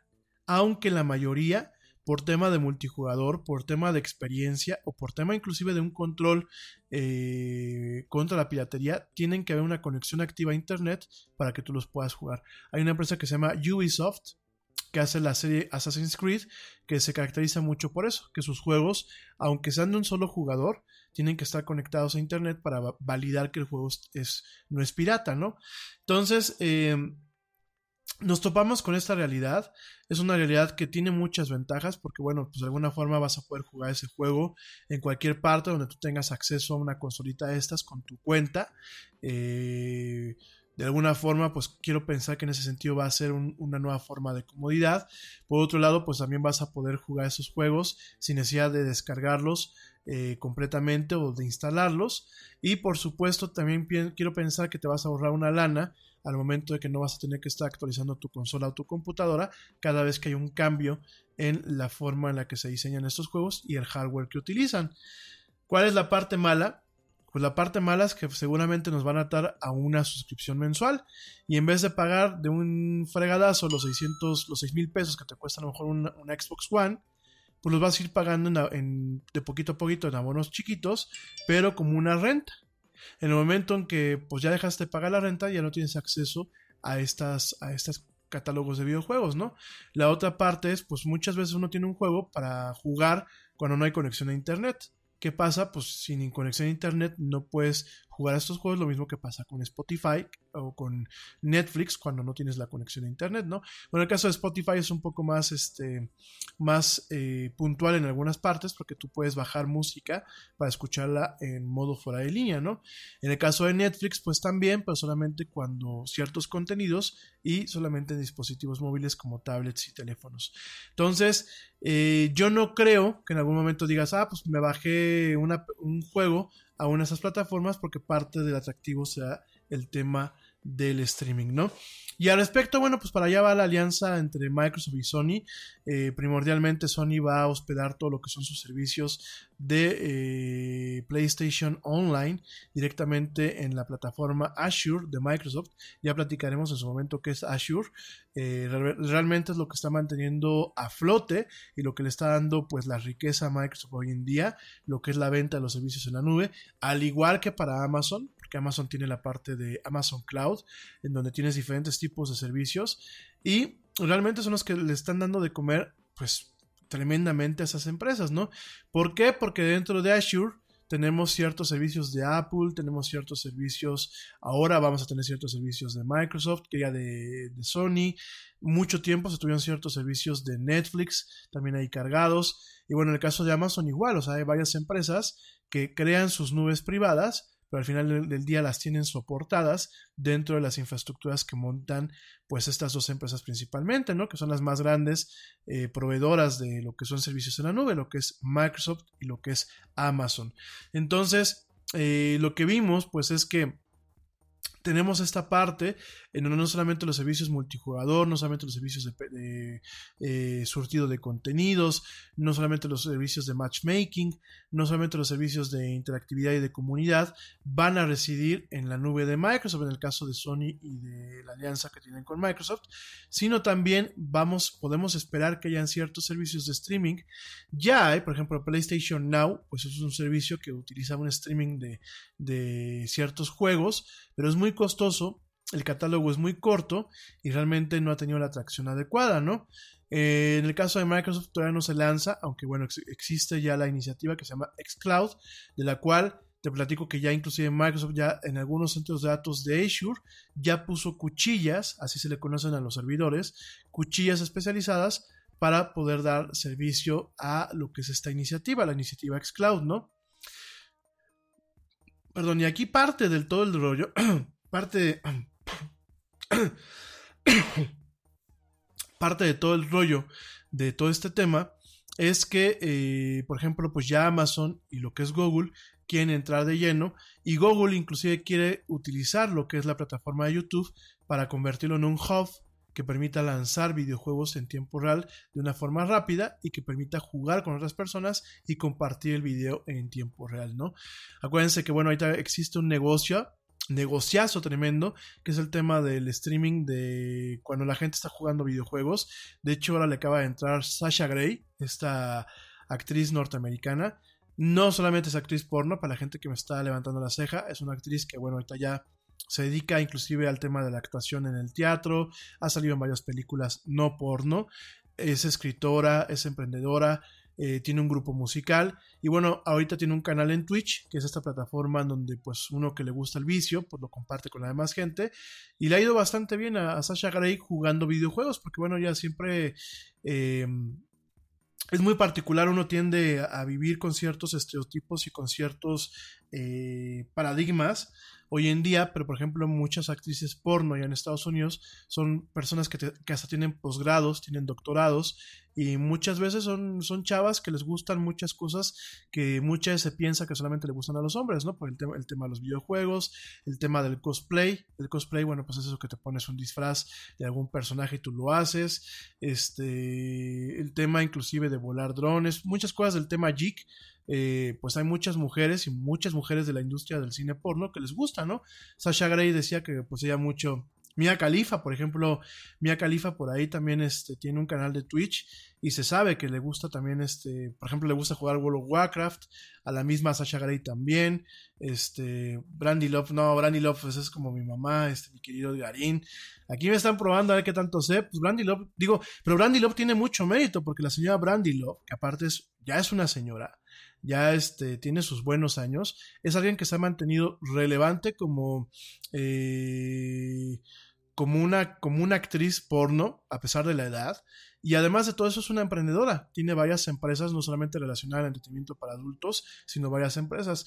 Remy Lacroix, no sé qué fue de ella, la verdad no le he seguido mucho la huella, ya me están aquí este, balconeando al aire, no, pues hay que tener cultura general y la verdad muchas de ellas este, hay que saber que, pues, este, son también, no solamente, muchas veces uno las ve en pantalla y objetiviza el papel de la mujer en el entretenimiento para adultos, cuando realmente son mujeres con mucha profundidad, con mucha, eh, mucho cerebro, y que muchas terminan retirándose del medio cuando realmente ya cumplió su función para sostenerse, ¿no?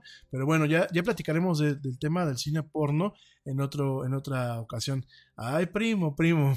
En fin, oigan mi gente, bueno, pues ese es el tema con, el, con la cuestión de los videojuegos en la nube, eh, con todas las líneas de mercado que se tienen. Obviamente también te recuerdo a ti que me estás escuchando que el tema de los videojuegos ya no solamente es un entretenimiento, también hay un tema de negocio.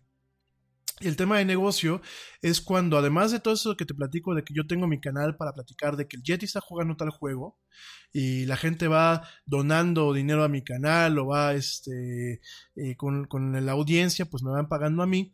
También hay estas eh, ligas de torneo profesional en donde los juegos ya son considerados como parte de un deporte. De hecho, ya eh, entran en una categoría que se le conocen como eSports o deportes electrónicos, ¿no? También ahí es una fuente de ingreso, así que si ustedes tienen un, chamaquito peque y les digan, mamá, quiero hacer dinero jugando videojuegos, no se lo echen pues en saco roto. Realmente hay un potencial y aquí en México empiezan a haber algunas ligas que en donde, bueno, pues los niños y los chavos pueden jugar. Hay torneos en donde se sacan muy buena lana y al que es bueno, pues no solamente es la lana que ganas en el torneo, sino los patrocinios que en algún momento eh, afirman contratos con estos jugadores para presentar algunos de sus productos, ¿no? Entonces no lo echen en saco roto. Esa es una de las cuestiones de los modelos de negocios, por eso la industria de los videojuegos pues ha crecido al nivel que ha crecido. Hoy en día se equipara en, algunas, en algunos aspectos a lo que es Hollywood, e inclusive hay juegos que cuestan lo mismo desarrollarlos eh, que si fuera pues una, este, una película de Hollywood. De hecho hay algunos juegos, por ejemplo Hitman, eh, la gente la gente 45, perdón, agente 47, este que sale el señor Pelón, en donde eres un asesino, inclusive en la, última versión del juego, bueno, en la, en la última edición, porque no es una versión, es la última edición del juego, hay un, hay un escenario en donde contratan a Sean Bean. ¿Y quién es Sean Bean? Bueno, pues es este, el señor Ned Stark, para la gente que le gusta Game of Thrones, en donde contratan al señor Sean Bean y eh, él es un blanco, es un blanco al cual el agente 47 tiene que ejecutar, ¿no? Y de hecho, bueno, pues se captura no solamente su rostro, no solamente se captura eh, lo que es el... el... Designing my new 2021 Nissan Kicks Online in the Kicks Color Studio, I give each a special name. This one's electric blue, orange, red, white. I call it the gumball machine. You think it's me? I feel like you're more of a red velvet guy. Limitless possibilities. With over 100 million available color combinations and Bose Personal Plus system in the boldly new 2021 Nissan Kicks. Bose is a registered trademark of the Bose Corporation. Color combinations include interior and exterior colors. Customization is an available feature subject to availability at participating Nissan dealers. See dealer for details. Te preocupas por la salud de tu familia y hoy un sistema inmunológico fuerte y una mejor nutrición son más importantes que nunca. Es por eso que los huevos Egglands Best te brindan más a ti y a tu familia. En comparación con los huevos ordinarios, Egglands Best te ofrece 6 veces más vitamina D y 10 veces más vitamina E, además de muchos otros nutrientes importantes, junto con ese delicioso sabor fresco de granja que a ti y tu familia les encanta. No son tiempos ordinarios. Entonces, ¿por qué darle a tu familia huevos ordinarios? Solo Eggland's Best. Mejor sabor, mejor nutrición, mejores huevos. Actuación a través de sistemas de motion capture, sino también eh, se capturan diálogos y se captura su voz, ¿no? Entonces, pues ya le estás pagando a un actor de primera talla en un videojuego. Yo lo platicaba con ustedes que, eh, por ejemplo, a Peter Dinklage, que es el, actor de, que hizo a Tyrion en Game of Thrones, en su momento se le contrató para diversos videojuegos para poner la voz a ciertos personajes, ¿no? Entonces, realmente es una industria importante, la industria del entretenimiento, y bueno, parte de que se vaya todo este tema de la funcionalidad de la nube puede en algún momento significar que esté mucho más abierto la accesibilidad al tema de los videojuegos, que haya más gente que pueda jugar estos juegos. Claro, depende mucho del ancho de banda que se tenga. Ese es uno de los problemas que te voy a tocar. Y la otra parte también es eh, la capacidad que tengan de eh, ese contenido, esa interacción, compartirla en tiempo real Hoy en día el compartir, eh, por ejemplo, si yo estoy jugando un videojuego, el compartirlo eh, me requiere cierto equipo técnico o me requiere cierto tipo de conexión o me requiere que mi consola tenga esa funcionalidad. Y aquí lo que vamos a tener pues es la capacidad de compartirlo en tiempo real directamente desde el servidor que procesa pues el juego que yo estoy jugando, ¿no? Entonces realmente estos proyectos en las nubes son muy ambiciosos. ¿Cuáles son las desventajas? Bueno, vas a necesitar tener una muy buena conexión, una conexión estable. Gente que en ocasiones tenemos Telmex y sobre todo la gente que tenemos ADSL, creo que nos podemos empezar a abstener desde un principio porque nuestras líneas no, no van a dar muchas veces para esta, ese tipo de, de videojuegos, al igual que muchas no dan para Claro Video ni para Netflix. Esa es una. La otra es qué va a pasar si, si, por ejemplo, el fabricante dice yo ya no quiero darle soporte a ese videojuego, baja el Switch e inmediatamente el juego que tú compraste, pues te lo bajan de la plataforma en línea y tú ya no lo puedes jugar. Porque hoy en día todavía tienes chance de que si tienes el disco y el juego no requiere que tengas una conexión a internet, pues lo puedes seguir jugando, pase el, el tiempo que pase. Realmente aquí el problema es que empezamos a perder un tema de archivo, archivo histórico de los videojuegos se pierden los cartuchos, se pierden los discos, se pierden las tarjetas y ya no tenemos este tema del soporte físico que respalda un contenido de software, ¿no? Entonces, bueno, pues ese también es un problema. Y el otro problema, pues obviamente es que nos van a querer atar a eh, suscripciones mensuales. Ya no vamos a tener licencias perpetuas, ya vamos a tener una, una, suscripción mensual a la cual seguramente habrá que sumarle el contenido que se compra, ¿no? Entonces creo que ese es un problema Creo que en ese sentido la tendencia no me gusta mucho, a pesar de que, bueno, el día de mañana puede ser el futuro. Y yo te platicaba el día de ayer un poquito, y te lo voy a comentar hoy ya para cerrar el programa. Mañana terminamos de hablar del evento de Chernobyl y hablamos de los procesadores. Yo te comentaba que eso lo podemos empezar a ver en software de escritorio. ¿Qué es el software de escritorio? Pues, por ejemplo, un Photoshop, por ejemplo, un After Effects, por ejemplo, un Illustrator, por ejemplo, un Office, ¿no?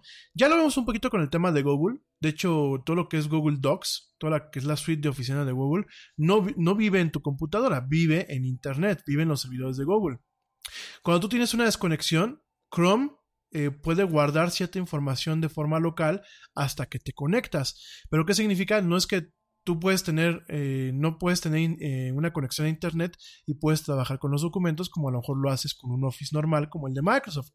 Entonces eso, eso tiene un problema, ¿no? Para mí yo lo veo un problema en que nos quieran atar a vivir en un mundo que está totalmente conectado todo el tiempo, ¿no? Por ejemplo, un Photoshop que solamente funcione cuando estás conectado y que todo el procesamiento se haga directamente en los servidores. Por un lado, pues no necesitas tener la última Mac o no necesitas tener una buena máquina para que las operaciones que tú haces de corrección de color, de edición, algunos procesos, por ejemplo, hay herramientas que se le conocen como Content Aware en Photoshop, en donde el sistema identifica el contenido y te ayuda, por ejemplo, a eliminar, a eliminar a alguien, a corregir un error, a quitar tal cosa, obviamente utilizando en parte inteligencia artificial y algoritmos avanzados en el programa, ¿no? Eso lo puedes hacer tú en tu notebook, aunque no tengas conexión a internet. Ahora imagínate que, pues bueno, requieras la conexión a internet para utilizar este tipo de funcionalidad, porque Photoshop no vive en tu máquina, sino vive en un espacio en la nube, ¿no? Entonces, me parece que puede ser una tendencia muy peligrosa. Ya de por sí, ya no me está gustando a mí mucho y a muchos usuarios de que nos empiecen a manejar el software como un servicio. ¿Qué es el software como un servicio? Es yo tengo mi Photoshop, yo tengo que pagar una renta mensual para poderlo utilizar, ¿no? Yo tengo mi Office, pero tengo que pagar una renta mensual para poderlo utilizar. Eh, ya empieza a ser un poco jodido, porque antes, ¿qué es lo que tú podías hacer? Pues comprabas una licencia perpetua y podías usar eternamente el software hasta que ya fue totalmente obsoleto o hasta que dijeras basta, ¿no? Hoy en día no. Tienes la ventaja de que tienes que estar actualizado, pero pierdes esa licencia perpetua y por supuesto el día que dejas de pagar la renta, pues ya chiflaste a tu Mauser, como decimos aquí en México, y, tiene, y dejas de utilizar este, este, tipo de software, ¿no? Ahorita todavía podemos, digo, está mal que lo diga, pero todavía se puede piratear, por ejemplo, una Creative Cloud, ¿no? Toda la, toda la suite de Adobe se puede piratear y pues, tú lo puedes utilizar fuera de línea. O si lo usas legal, como un servidor lo usa, pues bueno, tienes un mes para validar que el software que estás usando tiene una licencia legal y que pues realmente estás pagando tus rentas, ¿no? Pero no quisiera yo llegar al, punto en donde pues solamente la única forma sea como un tipo Netflix, en donde tengas que hacer streaming y ahí sí, pagas la renta porque la pagas y no te atrases porque te cortan el servicio, ¿no?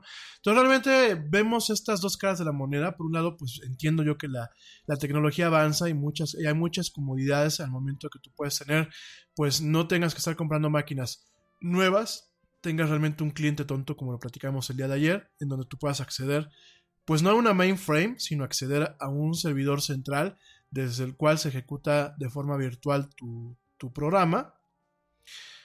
Pero por otro lado, pues tenemos ese tipo de, de cuestiones en donde ya dejamos de ser dueños de muchos de nuestros tiempos y del el software o de la licencia perpetua que teníamos para ese tipo de eh, eh, aplicaciones y programas, ¿no? En fin, oigan, me quedan 10 minutitos muy rápidos, no me va a tardar ya nada. Pues fíjate que te quiero platicar un poquito más acerca de Chernobyl. Ya mañana hablamos de los procesadores de Intel y de este evento Computex, que bueno, pues es un evento que se lleva a cabo en China, donde se presentan nuevas computadoras. ¿Por qué te quiero platicar de lo de Intel? Digo, yo sé que mi, mi audiencia es muy variada. Te quiero platicar porque, bueno, se presentaron algunas máquinas eh, bastante interesantes, ¿no? Por aquí hay una máquina de Intel que es un prototipo, pero que tiene dos pantallas y es una notebook, es una notebook que tiene dos pantallas completas, ¿no?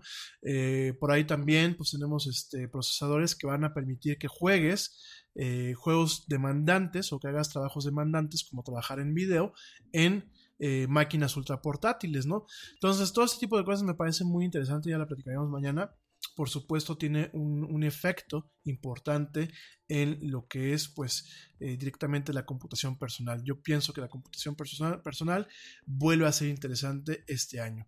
Bueno, ayer platicamos un poquito acerca de lo de Chernobyl en torno a esa serie que están pasando en HBO. Es una miniserie de cinco capítulos. Yo te la recomiendo ampliamente. Te recuerdo que es una coproducción entre Netflix y, eh, quería, perdón, entre HBO que pertenece a Warner Media, y entre este, Sky, eh, la productora británica, ¿no? De hecho, todos los actores son británicos. Te recuerdo que esta la puedes ver en HBO y en HBO Now o en HBO Go. Y eh, realmente está muy bien llevada a cabo la, serie, la miniserie, muy impactante, muy, muy, muy eh, pues apegada a lo que es la realidad. ¿Y qué fue realmente lo que pasó en el caso de Chernobyl? En el caso de Chernobyl, lo que pasó fue pues un accidente, un desastre eh, el 26 de abril de 1986, en donde realmente uno de los núcleos estalló, lo que es el núcleo del generador estalló y permitió que eh, hubiese fuego al aire libre que bueno pues todo lo que es el contenido del reactor eh, los materiales radioactivos y lo que es este pues directamente ciertos isótopos y ciertos contenidos eh, de control como lo, que es el grafito bueno pues se dispersan en la atmósfera y pues en buena parte de lo que era esta parte de Ucrania y de las ciudades aledañas no actualmente sigue siendo considerada como el peor accidente de la historia de lo que es la, la energía nuclear en el mundo, ¿no? Eh, como resultado, eh, el reactor número 4, que fue el que se dañó, se destruyó completamente. Actualmente eh, yace bajo dos sarcófagos, un sarcófago de concreto y plomo primordialmente, y luego, bueno, pues un, sarcófago mucho más grande de confinamiento. que bueno, lo que intenta es que no haya exposición del medio ambiente por parte de estos materiales radioactivos, ¿no? Eh, varias partes de Europa fueron afectadas por el accidente, inclusive la nube, la nube radiactiva se pudo eh, ver y llegó a países tan lejanos como Noruega, ¿no? Entonces, bueno, pues eso es un efecto que, eh, un, evento, perdónenme, que en su momento pues sí fue desastroso, de hecho está considerado como un desastre. hubieron muchísimos muertos, yo lo platicaba el día de ayer, ahí es un tema de mucha controversia, de hecho, bueno, pues, eh, ¿qué fue lo que pasó? Que lo que era en aquel entonces la Unión Soviética todavía intentó cubrir mucho de esto, porque para ellos el tema del reactor nuclear era un orgullo nacional, y ahorita voy a tocar ese tema. Y bueno, eh, actualmente las cifras que se tienen por parte de, las Naciones Unidas y las cifras que se tienen por parte de los países que al final tuvieron que llegar a echarles la mano, porque bueno, los rusos eh, ya cuando estaba muy avanzado el tema fue cuando pidieron ayuda a nivel internacional. Bueno, los datos que se tienen hasta el momento son alrededor de 93 mil personas que fallecieron por, eh, de forma directa e indirecta por, por, parte de este desastre, ¿no? Yo lo que te platicaba el día de ayer, y ustedes lo pueden ver en la serie, que ya lo platicaremos un poquito mañana con Pablo, es eh, lo que pasa cuando tú permites que un gobierno administre ese tipo de eh, fuentes productoras de energía, como lo mismo que, pasó aquí en México, ¿no? Te recuerdo que, bueno, aquí en México en su momento hubo este caso en San Juanico, este, para la gente que vive eh, fuera de México, bueno, el, desastre de San Juanico, fueron una serie de, de explosiones en 1984, en donde, bueno, fue un desastre industrial causado por una serie de explosiones de petróleo líquido en, eh, pues directamente en una refinería en San Juanico. San Juanico, bueno, pues es este, está fuera de la Ciudad de México, pertenece, eh, pertenece al Estado de México, si mi, si mi, geografía no me falla y si los, si los datos no me fallan los que yo tengo acá. Y bueno, sí, ¿verdad? O pertenece a la Ciudad de México, no. No, está en el Estado de México, San Juanico. Y bueno, esas explosiones destruyeron todo lo que fue la refinería, esta facilidad, y devastaron lo que es el pueblo de San Juan Izhuatepec, entre, bueno, con 500 y 600 personas que fallecieron y 5.000 y 7.000, entre 5.000 y 7.000 que sufrieron eh, quemaduras severas, ¿no? Eh, el desastre de, San Juanico, bueno, pues fue uno de los desastres más mortales y más impactantes, eh, pues, de la historia a nivel global, ¿no? Ese tipo de cosas, déjenme les los comento y se los comento con, pues, todo, todo el respeto. Fíjense, esta, esta, pues, esta terminal, porque realmente no era una, no una refinería, era un centro de almacenaje y distribución, realmente una, una, una terminal. Perdón, me dije refinería, no, no es una refinería, era una terminal para lo que era petróleo en estado, bueno, era gas de petróleo en estado eh, líquido, sí, en estado líquido, perdónenme porque estoy checando aquí el dato en inglés, entonces estoy tratando de hacer la traducción en tiempo real. Eh, esta, esta terminal pertenecía a Pemex, a Petróleos Mexicanos, y mucho de este de, los problemas que hubieron, fíjense, el desastre se inició por una fuga de gas en el sitio, eh, muy probablemente causada por una ruptura de una, de una tubería durante las operaciones de transferencia, lo cual ocasionó que una, una fumarola de LPG, que bueno, pues es este el gas, el gas este, en, estado líquido, eh, se concentrara en el, a nivel del suelo por 10 minutos. Después, bueno, pues esta humareda o esta pluma eh, creció tan grande que bueno, pues el viento eh, hizo que se fuera hacia, hacia el lado oeste del sitio, en donde, bueno, pues directamente una facilidad una, una parte, un componente para lo que era eh, la llamarada que se utiliza para quemar gas, gas este residual, bueno, pues terminara encendiéndolo, ¿no? Entonces, este, esto, bueno, pues ocasionó eh, el incendio que eh, de este tema, o sea, que realmente fuera una, catástrofe que, que, que- que ocurre. Y bueno, este, rápidamente, pues mucho del mal manejo y mucho de los problemas que hubieron, pues es por el manejo de los gobiernos, ¿no? Eh, lo mismo pasó con Chernóbil, de hecho ustedes lo pueden ver en la miniserie, ya lo platicaremos un poquito más a profundidad, pero en Chernóbil la gente que estaba a cargo de la seguridad de la planta, pues prácticamente agarró como el señor Andrés Manuel y como otros eh, líderes a nivel mundial, que pues prácticamente se los está llevando el carajo y te dicen, yo tengo otros datos, ¿no? O eso es mentira, ¿no? Inclusive por un tema de orgullo nacional, pues hubo un montón de tapaderas que en algún momento pues ocasionaron que fuera un desastre total y que ya no hubiera que tapar, ¿no? Eh, no voy a, comentar mucho el tema porque es echa a perder la miniserie, pero la analogía es, es muy clara, ¿no? Realmente yo no digo que no a una, entidad privada no le pase. Digo, ahí tenemos ejemplos como el caso del Exxon Valdez, este buque cisterna que ocasionó una de las peores tragedias ecológicas a nivel mundial, eh, por supuesto. Pero yo creo que es, es eh, cuando una empresa lo hace es más fácil que los ojos apunten hacia ella y que mientras pues se acoten los efectos de la corrupción que pueda haber por parte de esta empresa, pues eh, existan pues efectos o movimientos o acciones que de alguna forma minimicen el daño pues este tipo de errores, ¿no? Además de que pues siempre existe, siempre existe la consigna de pegarles a estas empresas en donde más les duele para que no vuelvan a cometer esta clase de incidentes, ¿no? O de accidentes. En el caso de un gobierno, pues qué, ¿no? O sea, los rusos, pues al final del día les valió un cacahuate.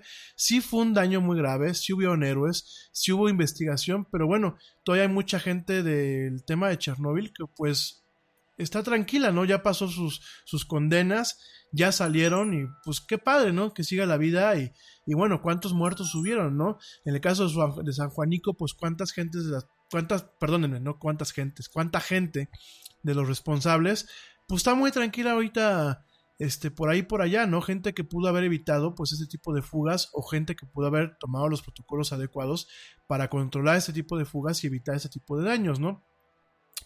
El caso es que los gobiernos, y yo se los decía el día de ayer, iban a decir, ah, ya vas a hablar de política otra vez. Estoy diciendo lo más corto posible. El caso es que los gobiernos no tienen por qué tener empresas productoras. Eh, si dentro de una entidad privada ya hay corrupción, pues dentro del gobierno, donde es el poder por el poder, pues cuánta corrupción hay, ¿no? Hay que darse cuenta CFE, hay que darse cuenta este, pues mismo, mismo Pemex aquí en México, hay que darse cuenta, por ejemplo, en Brasil, Petro, Petrobras, hay que darse cuenta, por ejemplo, pues petróleos de Venezuela, este, todas las paraestatales siempre tienen problemas, ¿por qué? Porque la corrupción dentro del gobierno es más difícil de atender que la corrupción en un entorno privado. A una empresa la puedes encuerar, le puedes congelar los fondos, la puedes acotar de diferentes formas, la puedes multar, siempre le puedes dar manazos, claro, cuando hay un, hay un interés real, ¿no? Cuando no hay un interés, como por ejemplo, como ha pasado con Facebook, pues claro, tenemos una empresa que sigue haciendo lo que le sale de, su refregada gana, ¿no? Pero en, muchas cuestiones es más fácil acotar lo que es la iniciativa privada y lo que es la industria privada que acotar una transnacional que es paraestatal o que pertenece directamente al Estado en muchos aspectos, ¿no? Entonces, eh, lo vimos con Chernobyl, realmente yo se los recomiendo. Aquí eh, quiero puntualizar, y voy a pasar al tema, la energía eh, que se genera a partir de lo que es la fisión, porque no es fusión, es fisión nuclear, bajo las condiciones adecuadas sigue siendo segura y bajo las condiciones adecuadas sigue siendo una energía verde, porque ya existen sistemas modernos en donde el agua que se utiliza para enfriar los reactores y el agua que se utiliza para generar este vapor que va a alimentar las turbinas y que últimamente es el que genera la, energía eléctrica. Te recuerdo que un, un reactor nuclear, digo, salvo las particularidades de cada diseño, un reactor nuclear funciona calentando agua, hirviéndola, generando vapor y este vapor haciéndola pasar por turbinas, que estas turbinas son las que generan pues electricidad. Eh, en el caso de las plantas que son a, base de carbón, el, proceso es similar, nada que en vez de utilizar un reactor nuclear, utilizas carbón para calentar el agua y eh, mover estas turbinas. En las plantas geotérmicas, tú lo que utilizas es eh, el vapor que emana, por ejemplo, o los gases que emanan de la Tierra, sobre todo en las partes donde pueden haber contenidos de, eh, azufre o, algún tipo de región con mucha actividad eh, geotérmica, pues lo que haces es ese vapor sulfuroso lo utilizas para pasarlo directamente a las turbinas y que de ahí se genere energía eléctrica, ¿no? En el caso de la energía nuclear, pues es el mismo concepto, nada que en vez de utilizar eh, carbón o petróleo o la parte geotérmica, utilizas directamente la reacción de la fisión nuclear. Los reactores modernos son muy seguros, existen, tienen muchas salvaguardas, de hecho tienen componentes para evitar que el agua eh, se contamine directamente, tanto el agua que enfría el reactor como el agua que se utiliza para el vapor. Hay sistemas que utilizan eh, mecanismos duales, en donde tú tienes en un mismo circuito principal, tienes el agua que enfría el reactor y que al mismo tiempo, pues cuando absorbe el calor y hay una transferencia térmica, pues se convierte en vapor, se alimenta las turbinas y parte de ese vapor residual pues se condensa, se enfría y se vuelve a pasar para eh, eh, enfriar el reactor y generar este, este, este, este vapor que alimenta las turbinas, ¿no? O sea, ya hay sistemas muy completos, hay sistemas bueno, prácticamente todos los sistemas actuales son sistemas cerrados. Eh, los sistemas de refrigeración evaporativa que se utilizan para enfriar muchas veces este gas y enfriar el agua que va a los reactores son sistemas muy modernos. De hecho, bueno, ya en su momento les hablaré de las torres que se utilizan, las torres de enfriamiento que son hiperbólicas y también, bueno, pues todo, todo el sistema que se utiliza hoy en día para refrigerar esta agua e inclusive manejar refrigerantes eh, de emergencia o para poder mantener muchas veces el control térmico de un reactor, porque bueno, el control de un reactor se utiliza utilizando, perdón, se utiliza usando, valga la rebusnancia, se, se usan ciertas varillas eh, que son varillas de control o control rods, como le llaman en inglés, para poder controlar lo que es la, eh, la, reacción entre los diferentes compuestos que se tienen dentro del núcleo de un reactor. Y ya hay mecanismos modernos que en caso de un meltdown, de un derretimiento o en caso de una pérdida del control del reactor, lo que hacen es pues el núcleo, hundirlo se colapsa parte de lo que es la base que sostiene el núcleo, se hunde ese núcleo y eh, cae en un depósito especializado eh, en el subsuelo del reactor para evitar daños como el que se tienen como el que se tuvo en Chernóbil y como los que se tuvieron directamente pues en el caso de Fukushima del cual bueno pues ya te platicaré mañana con más precisión no aquí la cosa es vean la serie y dense cuenta cómo la burocracia el tema de quedar bien con, el electorado, el tema de quedar bien eh, con, eh, con, el pueblo, el tema de no querer eh, reconocer que el gobierno la caga, porque de hecho en muchos aspectos de la serie lo vamos a ver, donde varias veces se pone en manifiesto de que el aparato gubernamental eh, le, da, le da seguridad a la gente, inclusive se maneja un tema donde se dice que cuando la gente empieza a hacer preguntas que no son de su ataño, el aparato gubernamental debe de callarlas por su propio interés, es decir, si yo, si yo me vuelvo crítico de un régimen, me tienen que, callar porque pues no, no, voy, no voy a favor, y bueno, pues eso es muy propio de los gobiernos de izquierda y de gobiernos socialistas, como ya lo van a ver en la serie, como lo pueden leer los libros, ¿eh?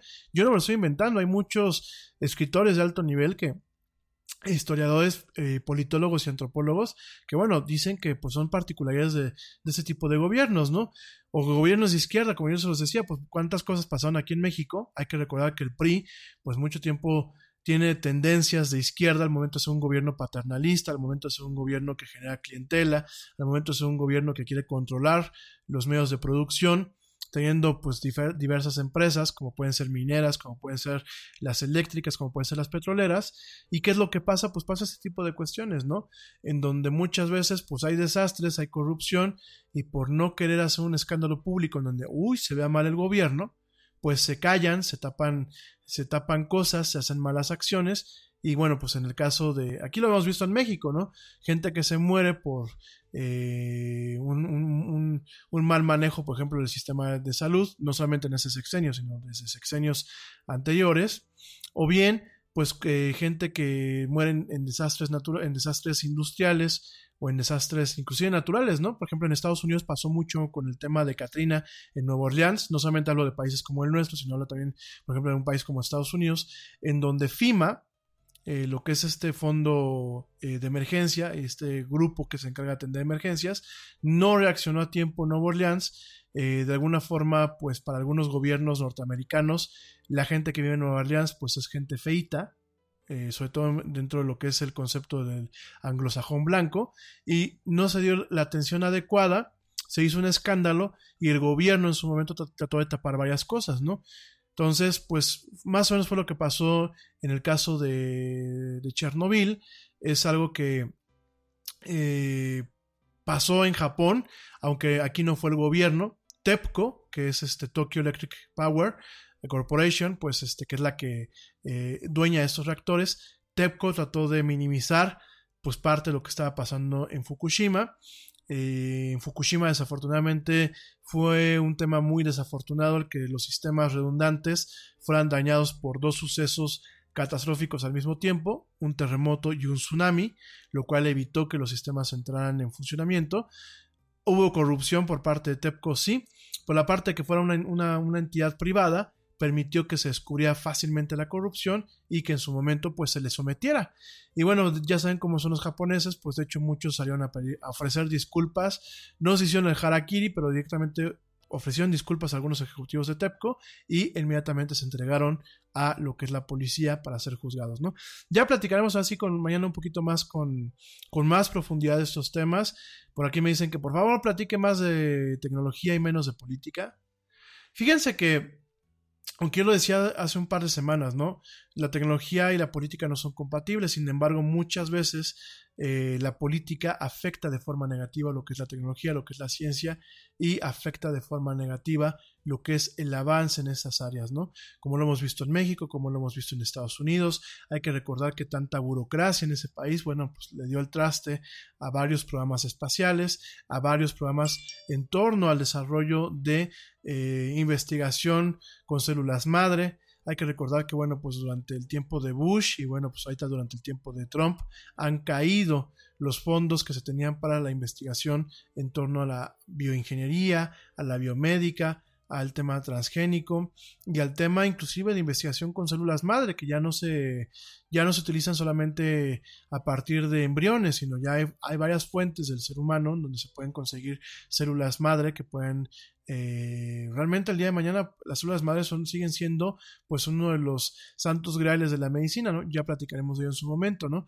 ¿Y qué fue lo que pasó? Bueno, pues Trump, eh, por cumplir con ciertas, eh, tristemente, con ciertas zonas de votantes de, muy conservadores, de ciertas votantes muy religiosos, que no conocen bien cómo funciona el tema de las células madres, pues se quedan con el discurso de que solamente se extraen de embriones que muchas de los embriones que se extraen no son viables, pero bueno, eso es algo que no se dice en los panfletos políticos, pues qué es lo que pasa, pues directamente está cumpliendo con estas promesas y se ha recortado tremendamente el gasto en ese tipo de investigaciones. Aquí en México ni se diga, el CONACIT ha sufrido tremendamente, pero eso sí, eh, por, lo, por, lo, que se ve comen y beben como cosacos con el tema de estos menús de 15, de 15 millones de pesos.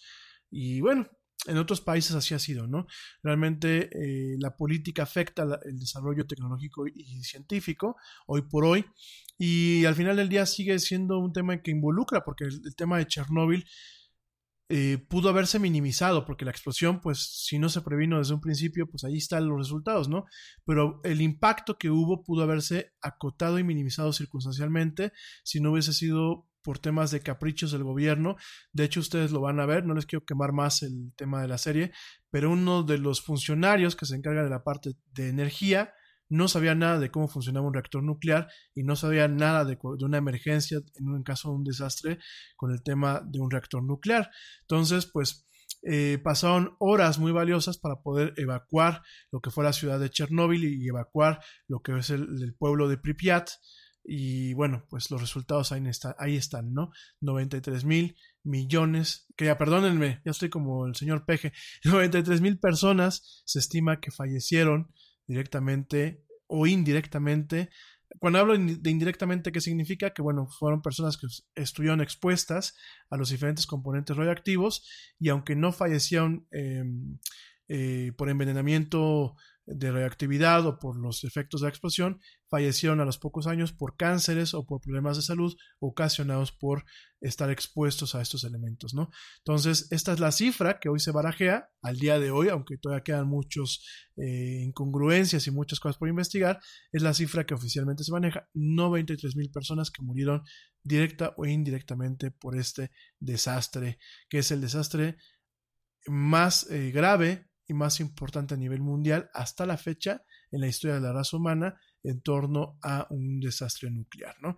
Bueno, bueno, mi gente, ahora sí ya me retiro. Ya mañana platicamos de los temas que se quedan pendientes en la agenda. Yo te espero mañana Uf, primero Dios, espero yo que sí. Mañana arranquemos puntuales en punto de las 7 pm, hora, de la central, hora central de la Ciudad de México. A ti que me escuches en vivo. Y por supuesto, a ti que me escuches en diferido, bueno, pues ya puedes mañana o el día jueves escuchar el podcast a través de las diferentes plataformas en donde se transmite de forma diferida la era del Yeti, como lo es Spotify, iHeartRadio, TuneIn, Stitcher y por supuesto las tiendas de podcast de Apple eh, iTunes y de Google Play. En fin, mil, mil gracias. Espero que tengas una excelente noche. Gracias por escucharme. A ti que me estás escuchando en vivo o que tengas un excelente día. A ti que me escuchas en diferido. Que tengas una noche grandiosa o bien que tengas un día excelente y colmado de muchos éxitos y dichas. Gracias, nos escuchamos mañana. Esto fue La Era del Yeti. Yo soy Ramiro Loaiza y como dice el tío Yeti, vámonos. ¿Por qué? Pues porque ya nos vieron, nos escuchamos el día de mañana. Gracias a todos.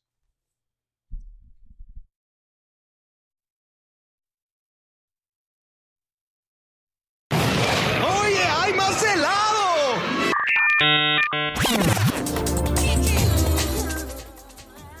Que la actualidad no te deje helado.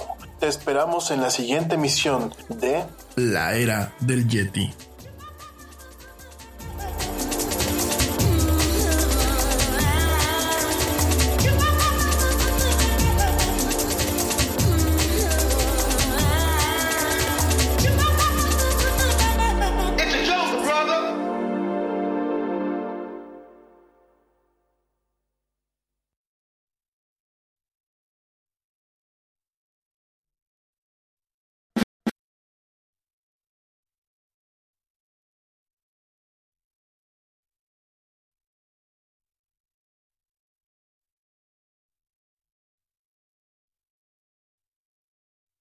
En Target, la salud de todos es nuestra máxima prioridad. Por eso requerimos que todos usen mascarilla o alguna otra cubierta en el rostro, además de dar mascarillas y guantes para proteger a nuestro equipo.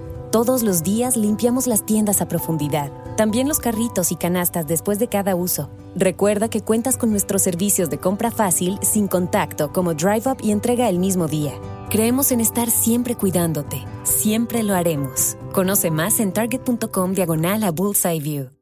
Nada es más importante que la salud de tu familia, y hoy todos buscamos un sistema inmunológico fuerte y una mejor nutrición. Es por eso que los huevos Egglands Best te brindan más a ti y a tu familia. En comparación con los huevos ordinarios, Egglands Best te ofrece 6 veces más vitamina D y 10 veces más vitamina E, además de muchos otros nutrientes importantes, junto con ese sabor delicioso y fresco de la granja que a ti y a tu familia les encanta. Todos queremos lo mejor para nuestras familias. Entonces, ¿por qué no los mejores huevos? Solo Egglands Best. Mejor sabor, mejor nutrición, mejores huevos.